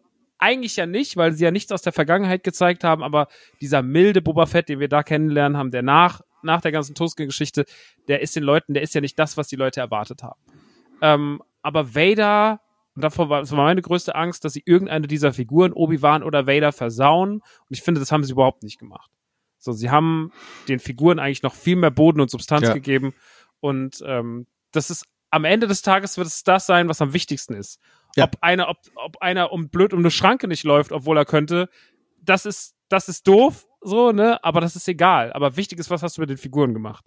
Und das haben sie meiner Meinung nach, gerade mit der letzten Folge, alles sehr, sehr, sehr gut gelöst und kein ekelhafter Fanservice drin, der nicht rein musste. Was ja oft ein Problem ist der letzten zehn Jahre in Popkultur allgemein. Ähm, aber das finde ich, haben sie so stilsicher gelöst. Auch wenn sie viele Sachen nicht stilsicher in der Serie gelöst haben, aber das haben sie sehr gut hinbekommen. Ja. Mhm. Und genau, und also da bin ich komplett bei dir. Das, das ist für mich das, was mir in Erinnerung bleiben wird. Und das ist das für mich, was ich mir vielleicht von dieser Serie erhofft hätte. Und, ähm, und das habe ich bekommen eigentlich. Ähm, jetzt gerade, weil du die Originaltrilogie erwähnt hast, also ich, ich denke jetzt an, an zwei Szenen, die garantiert für mich eine ganz neue emotionale Tiefe bekommen, wenn ich die Originaltrilogie nochmal sehe. Das eine ist ähm, in Episode 4, Leia und Luke fliehen vom Todesstern und Obi-Wan macht nochmal diesen Seitenblick und opfert sich dann quasi, äh, wo du bisher ja nie, du bist, du hast ja bisher immer nur gedacht, der schaut Luke an. Ne? Dass er aber jetzt wahrscheinlich genauso auch auf Leia schaut. Da läuft's mir schon eiskalt den Rücken runter, wenn ich das so Mhm. sag. Ne? Also das, das ist zum Beispiel so eine Szene, glaube ich, kriegt eine ganz neue emotionale Tiefe. Und ich Mhm. glaube auch Rückkehr der Jedi-Ritter, die die Redemption of Vader, wenn er seine Maske abnimmt äh, und und ähm, und erlöst wird. Also ich glaube auch das äh, wird für mich ganz neue Tiefe bekommen. Für mich war jahrelang diese Szene, das war so eine Art Entmystifizierung von Vader schon. Weil, weil wie du gesagt hast, ne, so in, in Episode 4, Episode 5 und über weite Teile von Episode 6 ist Vader so der Abziehbild, Bösewicht, äh, krasser Typ, Maske, mysteriös, böse. Und dann nimmt er die Maske ab und es kommt dieser gebrochene alte Mann zum Vorschein. Das hat Mhm. mich damals, als ich, als ich zwölf Jahr, äh, zwölf war und, und Star Wars zum ersten Mal gesehen hat, hat mich das immer irgendwie gestört. So, ich wollte Mhm. gar nicht wissen, wie der da unten drunter ausschaut und so. Mhm. Und, ähm, und, und, und jetzt ist es echt so, ja krass, oh Mann, ne? Anakin Skywalker, jetzt ist er erlöst und und ich weiß nicht, also das, das auch, ich finde, das wird nochmal total unterstrichen irgendwie jetzt durch diese Szene hier in Folge 6 von, von Obi-Wan. Also deswegen äh, bin ich unterm Strich eigentlich sehr, sehr zufrieden mit, mit dem Teil der, der Serie. Hm. Ich glaube, für mich persönlich ist sowieso die ganze Tragik nicht nur von Anakin, sondern auch die Tragik der Beziehung zwischen Anakin und Obi-Wan hat hier jetzt mal ihre nötige Tragweite bekommen. Mhm. Ich meine, das ist ja klar am Ende von Episode 3 ne, der berühmte, ne, äh, ja, here you are the chosen one, Gekröse und so, das kennen wir ja alles. Aber ich weiß nicht, irgendwie gerade, weil wir, äh, wir werden ja bestimmt noch über Fanservice reden, aber weil dann halt so am Ende noch so ein Qui-Gon Jinn-Geist nochmal eben kurz äh, Hallo sagen muss und so, fand ich wirklich eben diesen Moment, wenn Obi-Wan sich so von Vader endgültig verabschiedet, insofern auch emotional, weil, wie gesagt, der hat sich das ja auch nicht ausgesucht, Anakin zu trainieren. So. Und eigentlich wollte er es ja auch nur seinem Meister irgendwie recht machen und dann einem sterbenden Mann irgendwie ein Versprechen einlösen und hat's halt mal grandios verser versärmelt sozusagen. Also das, äh, der, der sein Leben ist ja quasi auch im Eimer. Mhm. und das hat, Mhm. glaube ich, diese ganze Serie auch äh, nicht immer auf Spitzenniveau, aber doch oft genug irgendwie mal so durchgetragen. Also wie gesagt, ich fand das ja schon in Folge 1 irgendwie großartig, wie der da als so gebrochener Mann in diesem komischen Walfisch Fleischverarbeitungscamp oder was auch immer es ist, äh, arbeitet. Also nicht, weil ich die Idee dieses Walfisches so toll fand, sondern einfach, weil Hugh McGregor einfach alles rausgeholt hat, was ging an alter gebrochener Mann so. Und das mega überzeugend abgeliefert hat, fand ich. Mhm.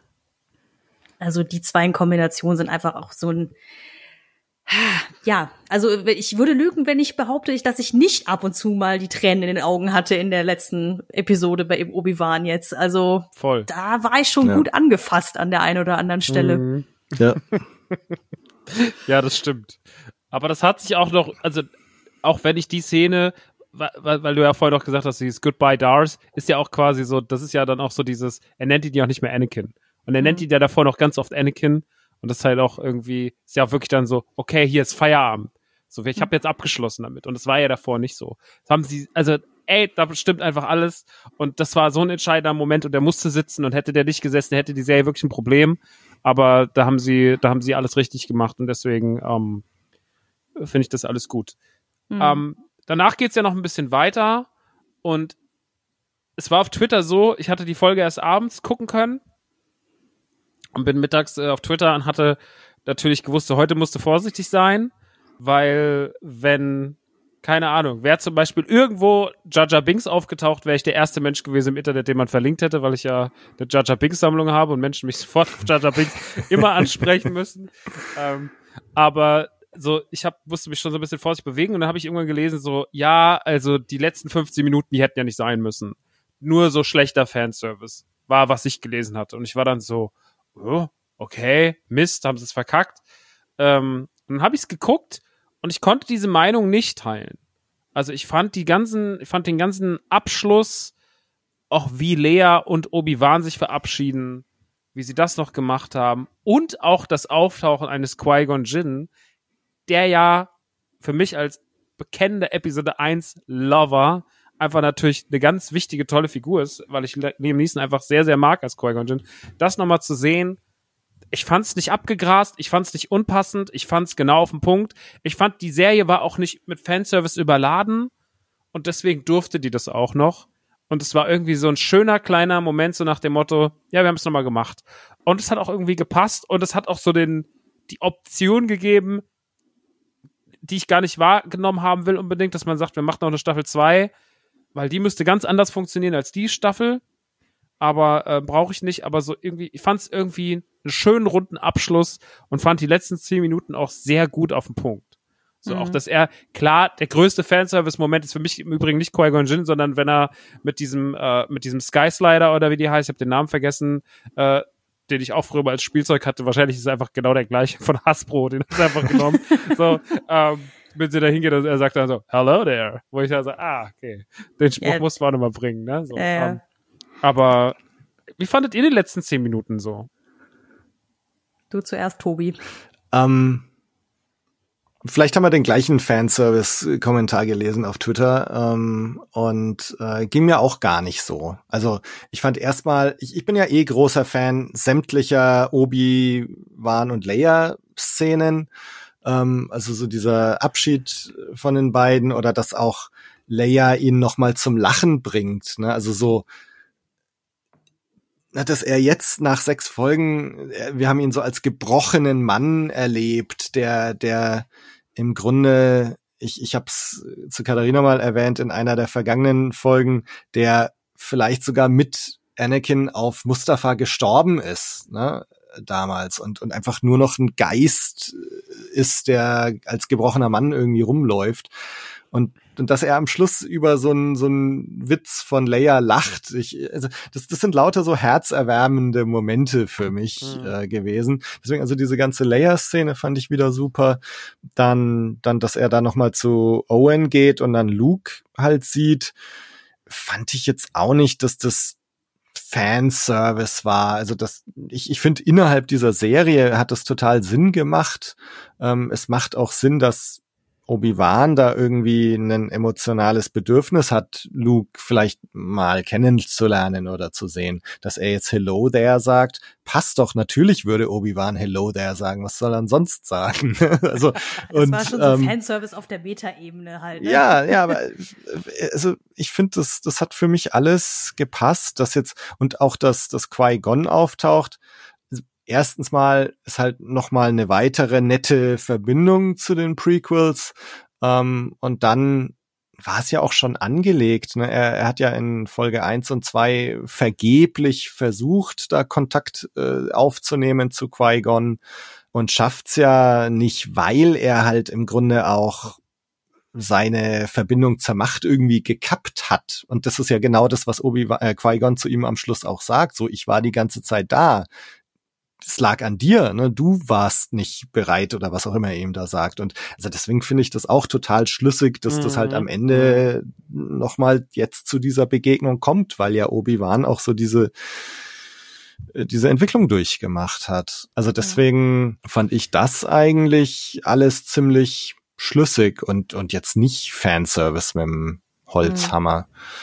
Also ich, ich fand zum Beispiel auch, ne, diese, dass, dass er da zur Leia sagt, du bist, ja, ich, weiß, ich weiß gar nicht mehr, welche drei Eigenschaften er da, das hast du von deiner Mutter und du bist aber auch da, da, da, da, da und das hast du von deinem Vater. Ich meine, oh, da, ne, also das, das sind schon tolle Szenen gewesen irgendwie ja. und also ich, ich sag mal so, man weiß jetzt auf jeden Fall, warum äh, Leia ihren Sohn Ben nennt, so, was man in den Sequels vielleicht besser mal vorher gewusst hätte, dass sie mit ihm auch eine Verbindung hat. So, ja, ja. aber äh, nee, geht mir genauso, weil ähm, es ist ja auch schon an anderer Stelle oder den anderen Star Wars Medien etabliert, dass irgendwie Ghost, Qui-Gon und Obi-Wan sich da in der Dune Sea irgendwie miteinander unterhalten können ich meine, es ist ja auch zumindest sehr, sehr stark äh, erzählt, dass ja Qui-Gon ihm beibringt, wie man sich in ein Force Ghost verwandelt, bla bla bla.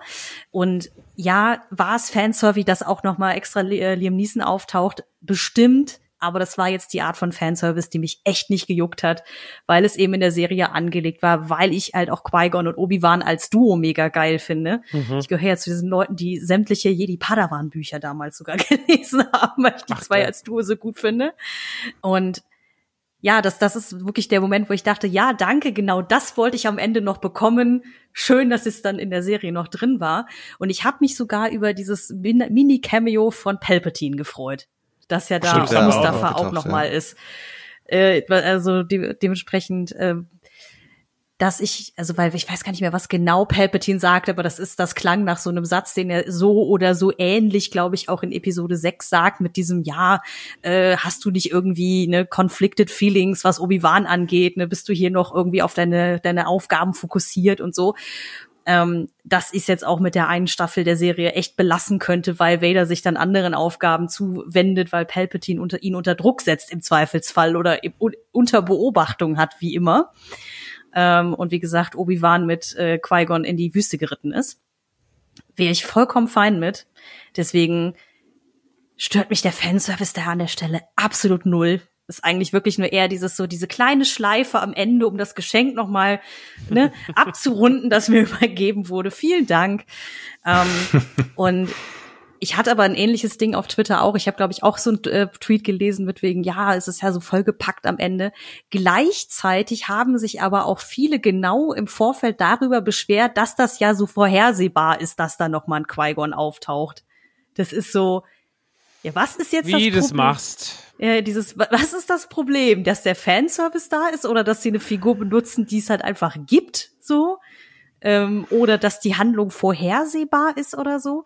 Weil zu, bei aller Liebe zu einer Serie wie Game of Thrones damals, als sie noch gut war, äh, mit ihren überraschenden Twists und Wendungen und so. Ich bin mittlerweile sehr froh über jede Serie, die mir am Ende ihrer Staffel ein geiles, rundes Ende präsentiert und nicht schon darauf spekuliert, dass es ein Sequel gibt und immer noch acht Fragen aufmachen muss und man immer so leicht unzufrieden rausgehen muss, weil es mhm. noch fünf Cliffhanger gegeben hat. Das war jetzt hier so eine schöne Schleife, wie, wie ich schon sagte, am Ende. Und das, deswegen habe ich dann da echt nicht mehr drauf geachtet, ob das jetzt alles 100% Sinn ergeben hat, dies, das, jenes. Und das Hello there. Ich meine, es wird, es ist halt das Star Wars Meme schlechthin gefühlt. Also ich glaube, die, die konnten sie sich einfach nicht verkneifen. Ich hätte es wahrscheinlich genauso gemacht, wenn ich an ihrer Stelle gewesen wäre. Ich finde, man hat sich sogar relativ viel Zeit damit gelassen. Also ich dachte, naja. vielleicht wird es sogar das Opening in der Serie, dass er irgendwo steht und sagt, hello there. Mhm. Ja. Okay, aber es, also das ist auch mit Qui-Gon. Ich finde, das hat alles sehr viel Stil bewiesen. Äh, Stil, der manchmal in der Serie woanders gefehlt hat. Das haben sie in der letzten Folge alles noch reingepackt. Und ähm, wenn ich einen Kritikpunkt habe, ist es leider das, äh, was Tobias vorhin schon gemeint hat. Ähm, es ist so ein bisschen Reaver. Dominik Hammes fand den ganzen Kampf mit Reaver und, und Owen und, und seiner Frau, wie heißt sie nochmal, Brie? Nee, wie heißt Beru. Beru, Ja, Beru. Ja. Ähm, fand es, ähm, fand es super, hat er mir gestern gesagt. Ich fand das ja alles so ein bisschen so, weiß nicht, konnte mit der Szene so, ich habe die so geguckt und habe die so hingenommen, aber ich fand, fand die jetzt nicht so mega geil. Und ich glaube, im Endeffekt ist es auch so das, was mir an der Serie dann, oder was mir zumindest in der Folge so ist, einiges so ein bisschen so, so ein bisschen die Sicht getrübt hat, weil ich das irgendwie so komisch fand. Ähm, hat natürlich für den schönen Moment gesorgt, dass sie dann quasi Luke dahin trägt und hat ihn nicht umgebracht, ähm, weil sie sich dann doch noch besonnen hat. Das war irgendwie interessant. Aber ansonsten fand ich das alles irgendwie, ja, ich weiß nicht, es ging ein bisschen lang. So, Ja, ich glaube, wir haben ja über den Kampf schon so ein bisschen gesprochen. Ähm, wie gesagt, auf der einen Seite fand ich es total schön, ein bisschen mehr von Owen und Beru Lars tatsächlich mal mitzubekommen. Ich finde es auch krass, dass der Darsteller, der ja auch schon in Episode zwei und drei, glaube ich, ihn gespielt hat, ich habe das Gefühl, je älter der wird, desto mehr nähert er sich auch optisch dem alten Herren aus den 70ern an, der Ja, den stimmt. alten Onkel Owen gespielt hat. So mit Ja. den Gesichtsfalten und so, als ob der wirklich irgendwo in der Wüste leben würde. Ähm, und was halt diesen Moment, wenn er halt am Ende sagt, so Ben, you wanna meet him, also wenn er ihn fragt, ob er Luke treffen will, das nochmal irgendwie emotional auflädt.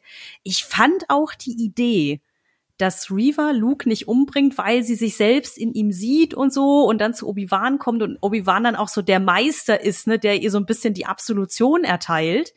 Als Handlungsidee mega schön, so. Das war auch eigentlich für den angedachten Character Arc für sie, glaube ich, super. Es war halt nur irgendwie, es gab zu wenig Zeit für sie im Vorfeld. Es gab zu wenig Zeit irgendwie auch für die Hinleitung. Also, wie gesagt, ne, es war nicht klar, warum sie jetzt ausgerechnet diese Aktion durchzieht. So. Ähm, warum sie auch schon wieder sauschnell da war. Ja, auch das so. Das war wirklich wieder so. Warum ist Reaver eigentlich immer überall sofort da? So, Ja, Reisezeiten im Star Wars Universum sind ja mittlerweile komplett broken. Also von daher, darüber mache ich mir keine Gedanken mehr. Aber ähm, dieses, das war aber, glaube ich, der Moment, in dem ich mich gefragt habe, ob die Serie nicht tatsächlich zwei Folgen mehr gebraucht hätte, um bestimmten Dingen mehr Platz zu geben und ein paar ne, Sachen zu beleuchten, gerade was sie angeht. Und Mhm. wie gesagt, ich hätte auch, meinetwegen hätte ich auch von dem Grand Inquisitor gerne noch mehr gesehen. Ne? Also das, Absolut. der war Ja. viel zu selten da und kommt dann mit so einem Krachersatz dann da ja irgendwie rein mit von wegen so, mh, sich rächen zu wollen, äh, wirkt Wunder auf, de, auf das Lebenserhaltungsgefühl. So diese, ähm, aber ja, dieses, dass wir diese ganze, das alles, was auf Tatooine mit ihr da passiert, mir viel zu reingestopft wirkte, wie irgendwie, ja, das müssen wir jetzt auch noch kurz abhandeln, damit sie auch noch irgendwie ihr Ende kriegt. Ja. So. Mhm. Aber so wie die Serie gebaut war, hätte ich jetzt auch selber keine andere Idee, wie du es eleganter hättest lösen können, um zu dem Ziel zu kommen. So. Das ähm, schwierig.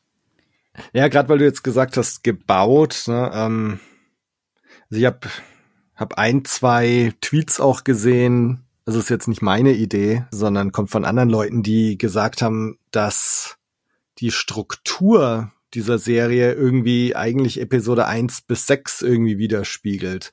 Und, und das glaube ich tatsächlich so. Also ich glaube, dass das tatsächlich kein Zufall ist, dass du, ne, Folge 1 ist so Phantom Menace, Obi-Wan bekommt mit, oh Gott, Vader lebt noch und da ist diese Phantom, diese dunkle Bedrohung. Folge 2, Obi-Wan geht auf eine Detektivstory. Folge 3, Revenge of the Sith, Vader rächt sich an Obi-Wan. Folge 4, Leia wird aus einem Gefängnis gerettet. Folge 5, das Imperium schlägt zurück, ne? Vader attackiert die Basis. Und Folge 6, Return of the Jedi, Obi-Wan kehrt zu alter Form zurück. Ich weiß, also, ist für mich total schlüssig und klingt für mich so, als wäre das kein Zufall.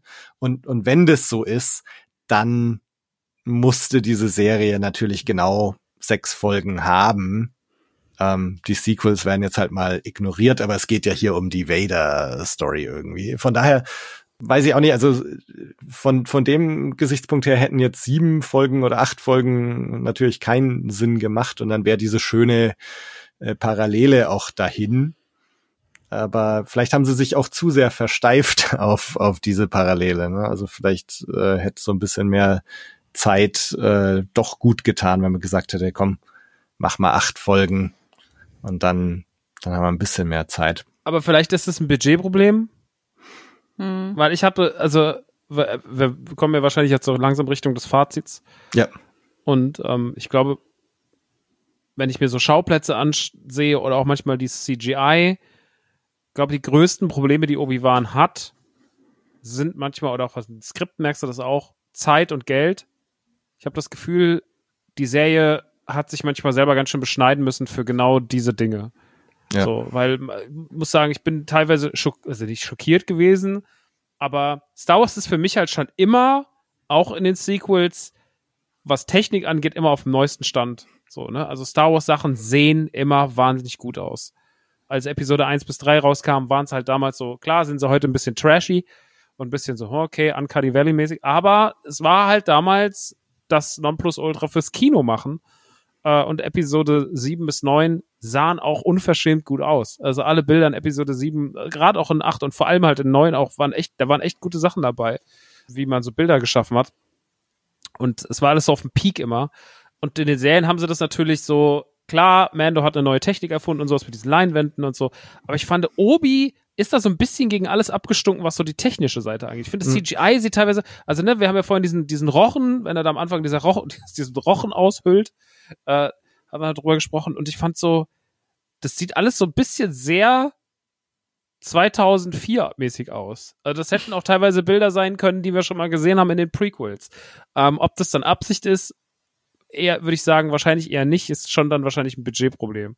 Und weil halt auch CGI momentan so ein knappes Gut ist in Amerika und weil ja anscheinend äh, alle Firmen überlastet sind und alles muss schnell raus, weil Marvel allein schon irgendwie äh, 140 Prozent aller Studios belegt. Ähm, das ist ja irgendwie gerade so eh so ein Problem. Aber ich finde, das hat so ein bisschen ähm, ja, sah nicht immer so ganz auf den Punkt aus, fand auch manchmal die Locations so ein bisschen leer, was ich eigentlich auch so von Star Wars nicht gewohnt bin. Und ähm, ich glaube, das ist manchmal sowas, also Geld, Zeit sind so Faktoren, die, glaube ich, der Serie so ein bisschen so ein Schnippchen geschlagen haben. Ich weiß nicht warum. Es ist irgendwie so, Hm. aber es ist, ein, ist eine Bauchgefühlsache, ne? So, ich weiß nicht, wie es euch damit geht. Nee, bei dem Zeitfaktor würde ich wahrscheinlich aber auch zustimmen, weil eben gerade das Writing sich manchmal anfühlt wie, wir haben jetzt halt irgendwie die nächstbeste Idee genommen, die uns irgendwie kostensparend von Punkt A nach B bringt, so, ob die jetzt 100% Sinn macht oder nicht. Plus, es war ja irgendwie wirklich so, okay, wir stecken mal mit Mando so ein bisschen den Fuß ins kalte Wasser, was die Star Wars TV Realserien angeht, so.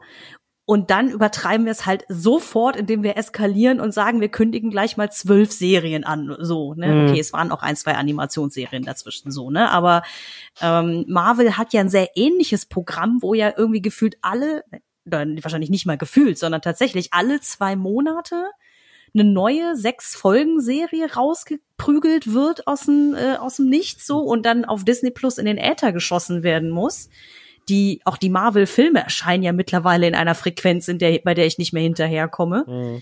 Ähm, und ja, da kannst du ja nur irgendwie äh, anfangen, irgendwie zu sparen, ne? Im, in der Sorgfalt beim Schreiben, in der Sorgfalt in der Produktion ähm, und so weiter und so fort. Deswegen, ich habe mich wirklich auch gefragt, nicht nur, ob die Serie inhaltlich mehr Zeit gebraucht hätte, sondern auch, also ich hätte auch noch ein halbes Jahr lang drauf gewartet, ganz ehrlich. Natürlich. So, wenn es bedeutet hätte, dass irgendwie ein paar Sachen noch mal Zeit gehabt hätten, ähm, dass man sie noch mal ein bisschen pflegt und poliert so Mhm. und nicht irgendwie sagt, äh, nee, hier, wir müssen in zwei Wochen das Drehbuch von sechs Folgen fertig haben äh, und jetzt gib Gas, so, weil so fühlt sich stellenweise an und ich glaube, sie hatten drei Hauptautoren für die Serie plus noch mal Gastautoren und so, also dass ich mir schon vorstellen kann, wie da diverse Leute auch so simultan dran geschrieben haben, nur damit es möglichst schnell fertig wird.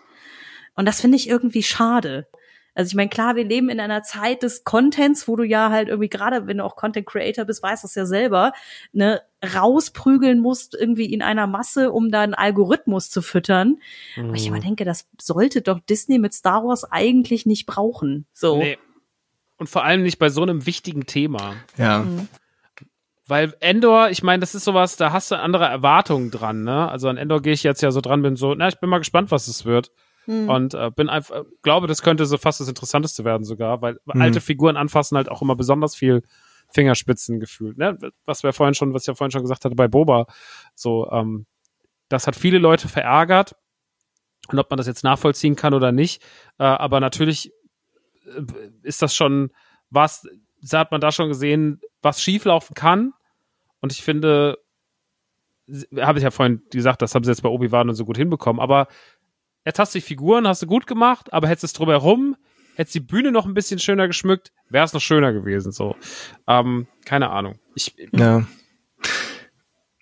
Ich glaube, wir, vielleicht war es sogar Dominik, der äh, war ja bei uns in der letzten Folge äh, zu, äh, zu Boba Fett äh, zu Gast. Mhm. Ich glaube, da hatte er das Thema Zeit und Budget auch schon aufgebracht. Vielleicht mhm. war es auch Sean, ich, ich weiß nicht mehr. Also aber egal, also aber da da ging es auch schon um das Thema, ne? Das Bobi äh, Bobi Bobi Wahn. Bobi Wahn. Das ist noch mal was ganz anderes. Hat OnlyFans Account wahrscheinlich. Ja. Bobi Wahn.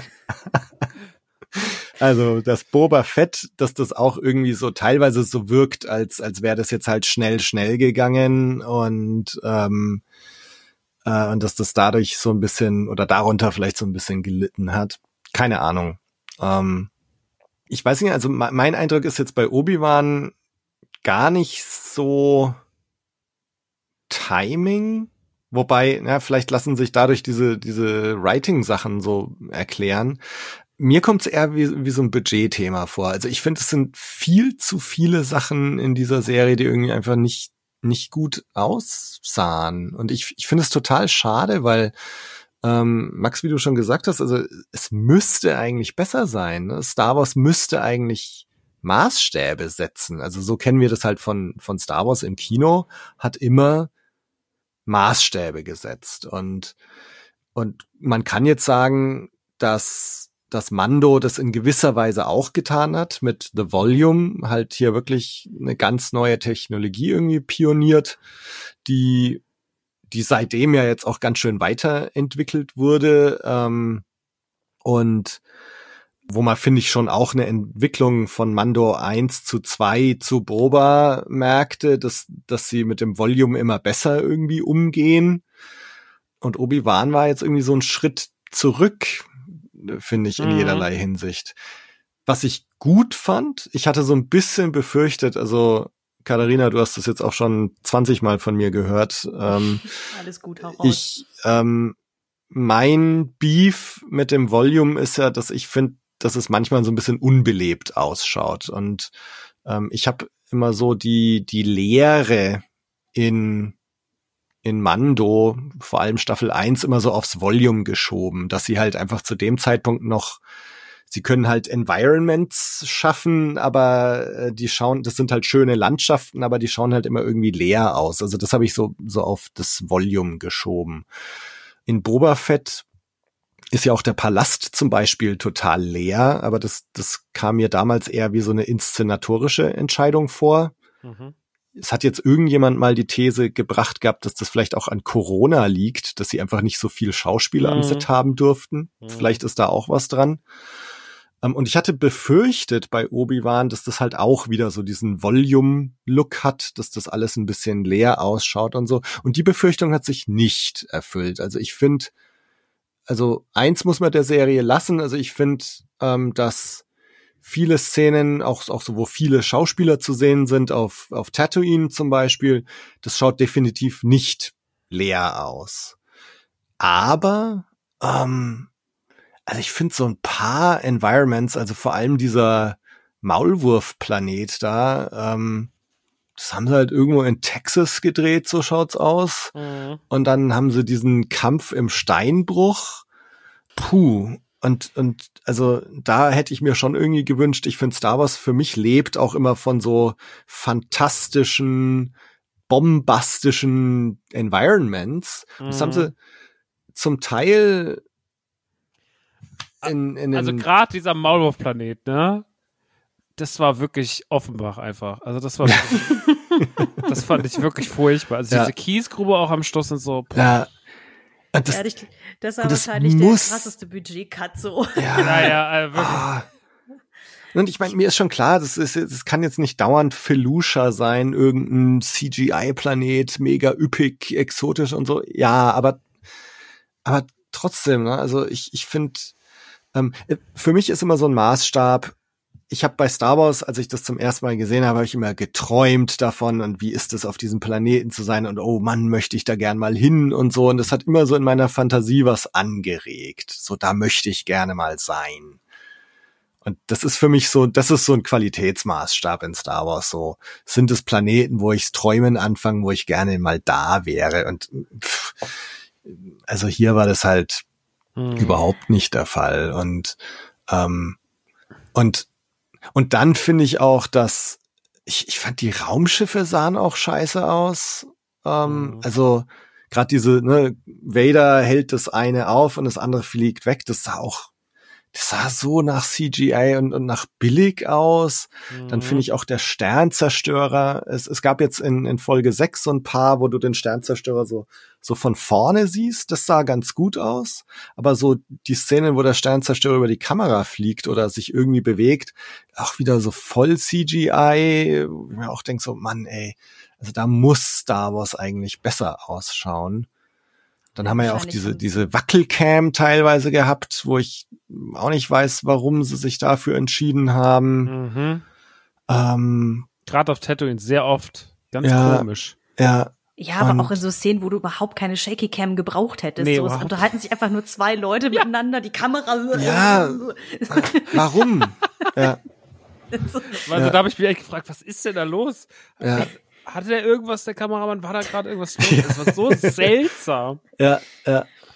Ich frage mich dann aber tatsächlich, wenn, äh, also ja, ich gebe euch recht, das CGI hat mich jetzt auch nicht von den, vom Hocker gehauen, dass halt auch gerade deswegen so Geschichten wie dem Sternzerstörer jetzt, ne, wo ich sag, die kommen auf Jabim an und schicken dann so zwei so kleine poplige Patrouillenboote los, ne, wo man halt eigentlich sagen würde, komm und jetzt mit dem Ding in die Atmosphäre, mit dem Sternzerstörer in die Atmosphäre und dann mal ein paar Bömmchen abwerfen oder schick mal ein Parteibomber los oder irgend so ein Kram, dass dafür einfach keine Kohle mehr da war, dass sie wahrscheinlich wirklich sehr genau gucken mussten, für was sie ihr Geld äh, ausgeben, weil ich habe hm. auch bei diesem zweiten Planeten, bei Dayu oder wie er hieß, also der Cyberpunk-Planet, auch so meine Vermutung, dass das eigentlich nur ein einziges Set war mit so zwei, drei Nischen nebendran noch und dann haben sie möglichst kreativ versucht zu suggerieren, das ist jetzt übrigens ein ganz anderer Ort hier auf diesem Planeten, weil einfach also rein monetär wahrscheinlich nicht mehr gebaut werden konnte so. Hm. Ähm, ja, aber es ist halt Mensch. auch unfair, ne? Wenn, wenn,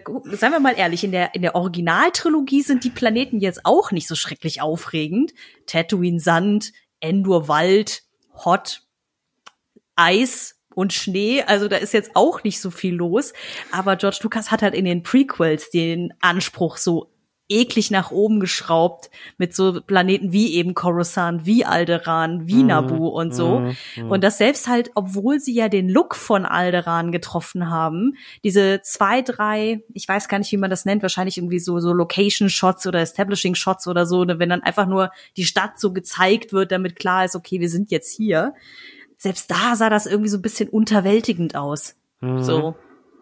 Ich, ja ich weiß, das, ich kann nicht genau sagen, woran es lag, aber es muss ja irgendwie am Budget ja. gelegen haben dann. Und das, Obi-Wan, ich meine, da musst du auch alles Budget reinpfeffern, was du hast eigentlich. Mhm. Ja, so, also, und ich, ja, also ich find's, find's schade. Also, jetzt, Game of Thrones hat man auch schon erwähnt. Ich meine, du hast halt in Game of Thrones also eigentlich schon meistens das Gefühl gehabt, dass da so, boah, krass, was, was die jetzt halt in, in so einer Fernsehserie auf die Beine stellen. Und das habe ich selten irgendwie das Gefühl gehabt, dass das jetzt am, am Budget irgendwo gescheitert ist. Und bei Obi-Wan hatte ich das leider ständig, dieses Gefühl. Auch die, was ich zum Beispiel auch nicht verstehe, ist, jetzt hattest du, Katharina, den, den Palpatine-Auftritt am Schluss nochmal erwähnt. Und dann kommt ja der Imperial March. Ne? Und äh, äh, dann haben wir später nochmal bei dieser Leia-Verabschiedung kommt ja so das, ich weiß nicht, ist es, ob es das Leia-Theme ist oder das Force-Theme. Also auf einmal bekommst du so ein paar John Williams-Melodien. Wo ich mich auch frage, so, warum habt ihr das nicht eigentlich schon die ganze Zeit gemacht? So, mhm. äh, wollte John Williams da Geld dafür haben, wenn sie seine Melodien verwenden und das hatten sie nicht oder oder oder was? Also ähm, also warum hat man nicht sich da einfach bedient bei existierender Musik? Und wenn es nur Layer Theme ist, wenn es nur Imperial March ist und so, mhm. Äh, warum erst ganz am Schluss? Hm.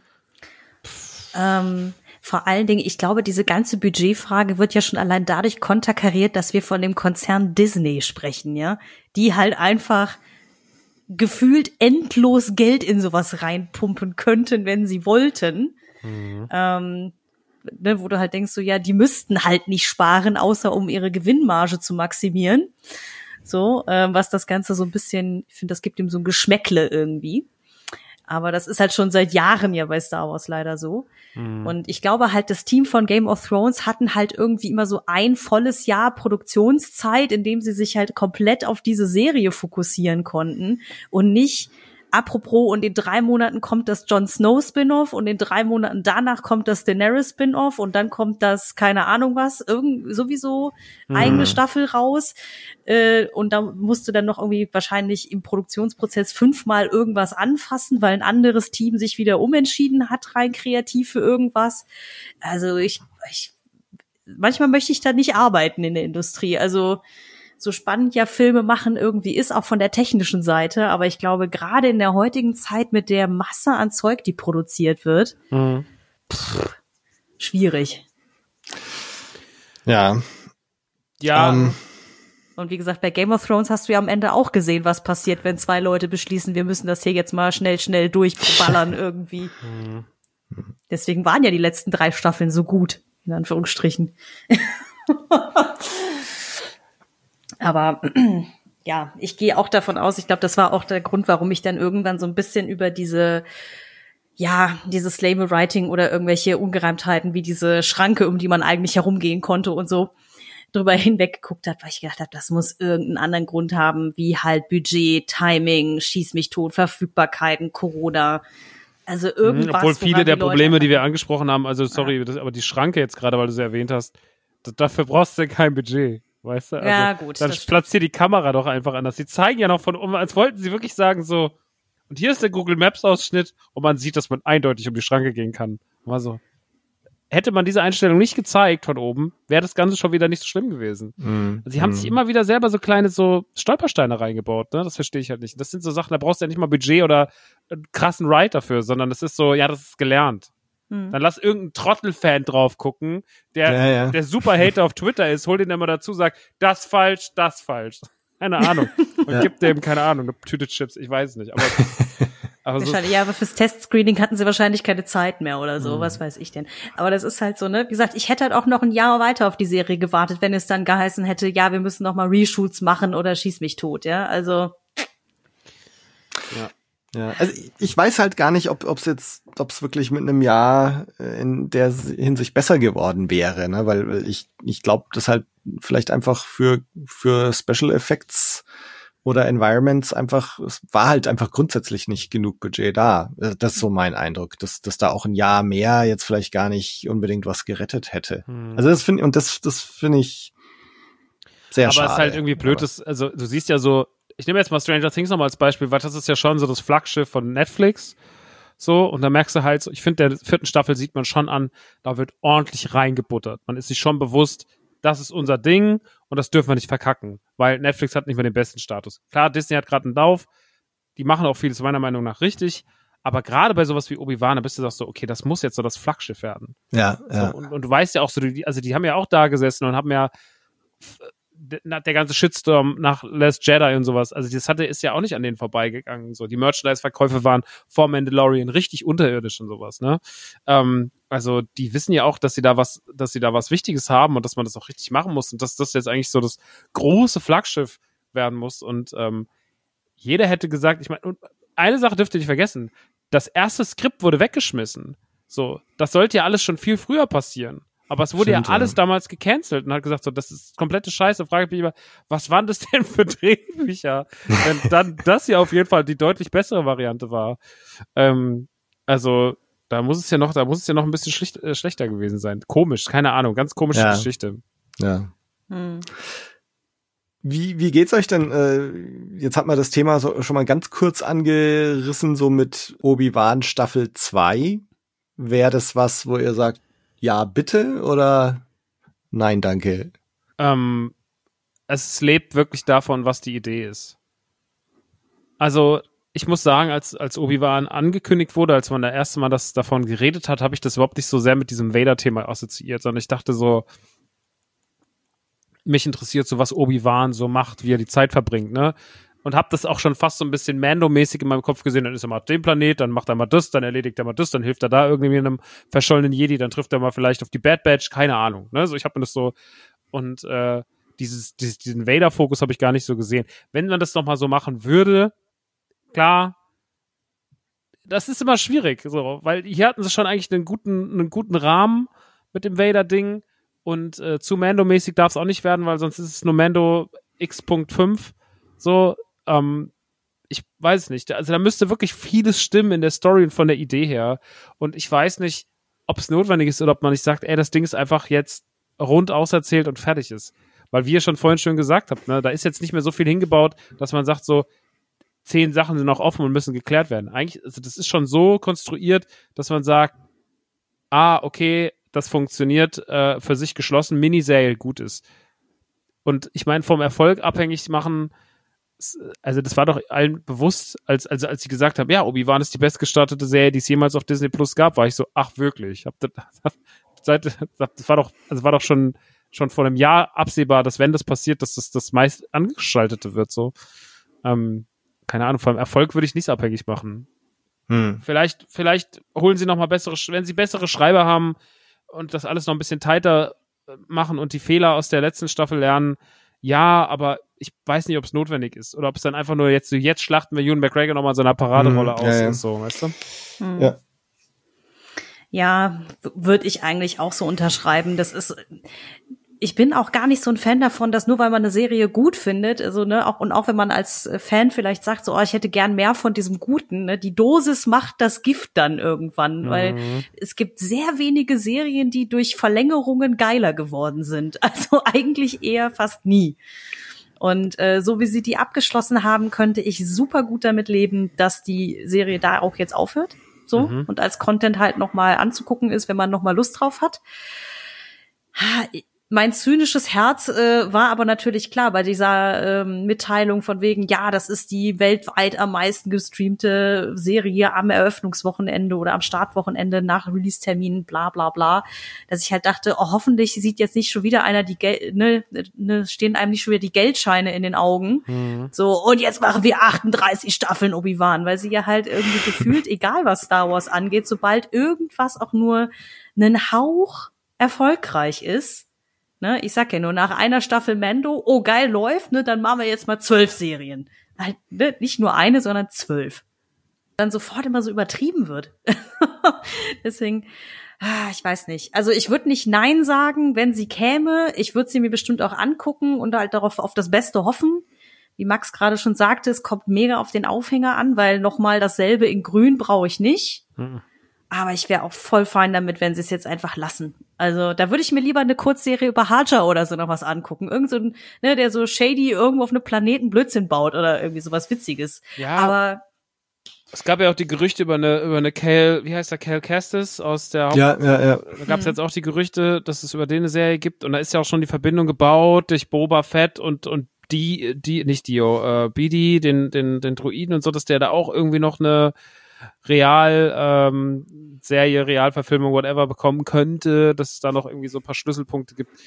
Und den könntest du eigentlich auch da gut platzieren, weil das ist ja dem seine Zeit. Ne? Also das ist ja die gleiche, wir sind ja in der gleichen Zeit eigentlich. Er wird ja auch von Inquisitoren gejagt. Ich glaube, Jedi Fallen Order spielt auch zehn Jahre nach äh, Episode 3. Und dass man dann vielleicht nochmal einen, einen Aufhänger hat, dass er vielleicht nochmal auf Obi-Wan trifft. Also damit könnte ich leben, aber eigentlich würde ich sagen, lass das Obi-Wan-Kapitel zu, weil auch wenn ich an der Serie sehr viel Kritik habe, finde ich, dass sie die Story so aufgezogen haben mit Vader und sowas, dass sie es jetzt eigentlich nur noch versauen können. Also ja. fasst das nicht mehr an, weil eigentlich ist das auch, wo, weil, weil sie haben die Figur wirklich super, alle Figuren, ich meine, wir wussten alle, wo die am Anfang dieser Serie stehen und wo die am Ende stehen. So, wir, wir wissen, Episode 3 ist hier und Episode 4 ist hier und ähm, das muss jetzt gut gefüllt werden. Das haben sie super gemacht und jetzt dieses Risiko einzugehen, da dann doch noch die Fans, die im Vorfeld echt so, ah, das passt doch gar nicht mehr, wie soll denn das dann noch mit dem zusammenpassen, wenn er doch das sagt in Episode 4? Und das haben sie jetzt gut gelöst. Lasst es. Lasst es so. Gibt dem vielleicht nochmal maximal ein Cameo in einer anderen ne, Haja oder, oder Cal oder was auch immer, aber fasst es nicht mehr an. Das ist, ich weiß es nicht. Ich, bei Boba wäre es was anderes, weil Boba würde ich doch noch mal gerne irgendwie mehr von sehen, weil ich in Book of Boba Fett natürlich nicht das so richtig bekommen habe oder wir alle nicht das bekommen haben, was wir vielleicht so ein bisschen erwartet haben. Ähm, und da könnte ich mir auch noch mal was anderes vorstellen, die frühen Jahre von Boba oder sonst irgendwas, aber bei Obi ist das Ding wirklich so, it's done. Ja. Nee, ich finde, also für mich ist die das, das, das klingt jetzt blöd, wenn ich das so sage, aber also für mich ist die Serie so perfekt, wie sie ist. Ne? Also, ja, ja. Äh, also trotz allem Negativen, was wir jetzt gesagt haben und trotz wirklich allen Problemen, die diese, die diese Serie auch hat, insgesamt fand ich das eine, eine runde Sache. Also das, das hat, es, es war noch mal dieses Rematch. Es war diese emotionale Closure, die Obi-Wan hier gefunden hat. Es, es ging um Trauma und, und wie man Trauma bewältigt, äh, was ja vielleicht auch in, in Reva nochmal so wiedergespiegelt wurde. Und, und es ging einfach, es, es, es gipfelte jetzt in diesem Duell Vader, Obi-Wan mit I'm so sorry und, und dieses, dieses ganze emotionale Ding. Und das passt jetzt. Und ich finde, also, also das, das war jetzt insgesamt dann schon eine runde Sache und äh, für mich zufriedenstellend. Und jetzt nochmal Rematch, finde ich, würde jetzt eigentlich wieder das zerstören, was wir jetzt da bekommen haben. Und jetzt dann auch nochmal irgendein weiteres Abenteuer von Obi-Wan würde auch so ein bisschen vom Wert dieser Serie wegnehmen, die eben die ja erzählt, was sind die Nachwehen von Episode 3? Was hat es mit Obi-Wan gemacht? Und das haben wir jetzt so erzählt bekommen. Und wir haben auch erzählt bekommen, wie er das irgendwie so, so überwindet. Und das ist gut so. Und das ist dann schon so diese sechs Folgen in sich eine runde Sache. Ja, also ich finde eigentlich auch, man sollte es dabei bleiben. So gern ich jetzt Obi-Wan und Ewan McGregor noch mal sehen würde, aber, ja, aber ich glaube, das ist auch gut so jetzt. Ich glaube auch. Ich kann sagen, also wenn, dann können Sie gerne noch mal irgendwas über, also das ist das Einzige, was ich mich gefragt habe, ob das irgendwo anders beleuchtet wird, weil sie ja halt diesen Leuten vom, vom Pfad oder Weg, ich weiß nicht genau, wie er auf Deutsch benannt wird, aber The Path, dass sie ja dann noch mal etablieren, dass der Quinlan Boss und so da ja auch rumtingelt und so mhm. weiter. Ne? Ob sie da nicht irgendwie mal in die Richtung gucken. Ich könnte mir vorstellen, dass wahrscheinlich in den Comics irgendwo da einer schon ein Auge drauf hat, aber ne, dieses so, dann geht doch lieber dahin oder ja eben nehmt euch einen Cal Kestis, den, den Schauspieler, den sie ja quasi auch in Fallen Order eins zu eins so nachgebaut haben, so, ähm, so als Gesicht. Ähm, der, das bietet sich ja dann quasi schon von alleine an, den da in Real, in der Realdrehverfilmung mhm. einzubauen. Ähm, das fände ich, glaube ich, irgendwie cooler. Mit dem kannst du noch mal eine neuere Geschichte erzählen in dieser Zeit als jetzt mit einem Obi-Wan. Das ist auch einer der Gründe, warum ich mich ja auch auf Endor so freue. Nicht, weil die Figur von Cassian Endor so wahnsinnig spannend war, sondern weil ich Bock habe, mehr über diese Zeit der Rebellion auch zu erfahren. Mhm. Also bevor irgendwie wahrscheinlich auch eine Leia dabei war und ein also beziehungsweise Leia war wahrscheinlich durch Bail Organa von Anfang an irgendwie mit dabei, aber ne, bevor halt ein Luke da hinkommt und alles ist irgendwie aufregend und so, ne, sondern so auch mal ein bisschen die dreckige Seite des äh, der Rebellion zu sehen und so. Deswegen so sehr ich ja, wie gesagt, auch Obi-Wan als Figur liebe und so schön ich das auch immer finde, wenn man nochmal bei so alten Figuren auch irgendwie was erzählt bekommt, ich bin auch sehr gerne bereit, mal was ganz Neues zu sehen. Absolut. Ich glaube, das kann Star Wars auch gerade gut gebrauchen. Hm. Ja. Es war jetzt ja, sehr ja. viel Skywalker-Saga und das ist ja auch alles okay und so. Und ich habe da echt Spaß mit gehabt, aber ich finde dieses Universum, also gerade wenn man früher Comics gelesen hat oder ne, Old Republic oder so gespielt hat, ey, da waren immer so viel schöne Star Wars Geschichten dabei und es war so vielschichtig, es war so groß alles und irgendwie ist es so, die letzten Jahre hat man sich jetzt bei dem Serien- und Filmen machen halt so sehr auf diese eine Zeitlinie eingeschossen und das ist schon auch okay, aber also gerade für mich hat Boba nochmal so gezeigt, ey, ist dann auch mal gut jetzt. So, wir können Mhm. jetzt mal andere Sachen sehen und deswegen freue ich mich auch so auf Endor, weil auch wenn wir uns da in dieser Timeline befe- besche- be befinden, aber wir haben nicht so dieses, okay, da sind Figuren, die wir schon kennen. Ja, wir kennen Cassian Endor, aber Cassian Endor war weder sympathisch noch besonders wichtig, also in Anführungsstrichen wichtig für, für Rogue One. So, der war halt da und der war, ähm, hat, seinen hat seinen Zweck erfüllt, aber es war jetzt ja nicht mehr, ich mochte den nicht, Ne? Und als sie gesagt haben, dass sie eine Serie über den machen, war ich so, oh, kriegt jetzt jeder Trottel, der in Star Wars irgendwann rumgelaufen ist, eine Serie. Inzwischen, gerade auch durch den ersten Trailer, bin ich so fast am meisten äh, darauf gespannt, weil ich mir denke, so, da gehe ich mit so einer komischen Erwartung, also mit so einer niederen Erwartungshaltung dran an die Person. Aber alles, was ich gesehen habe im Trailer, war so geile Schauplätze. Das sieht mal ein bisschen anders aus. Das fühlt sich mal ein bisschen anders an.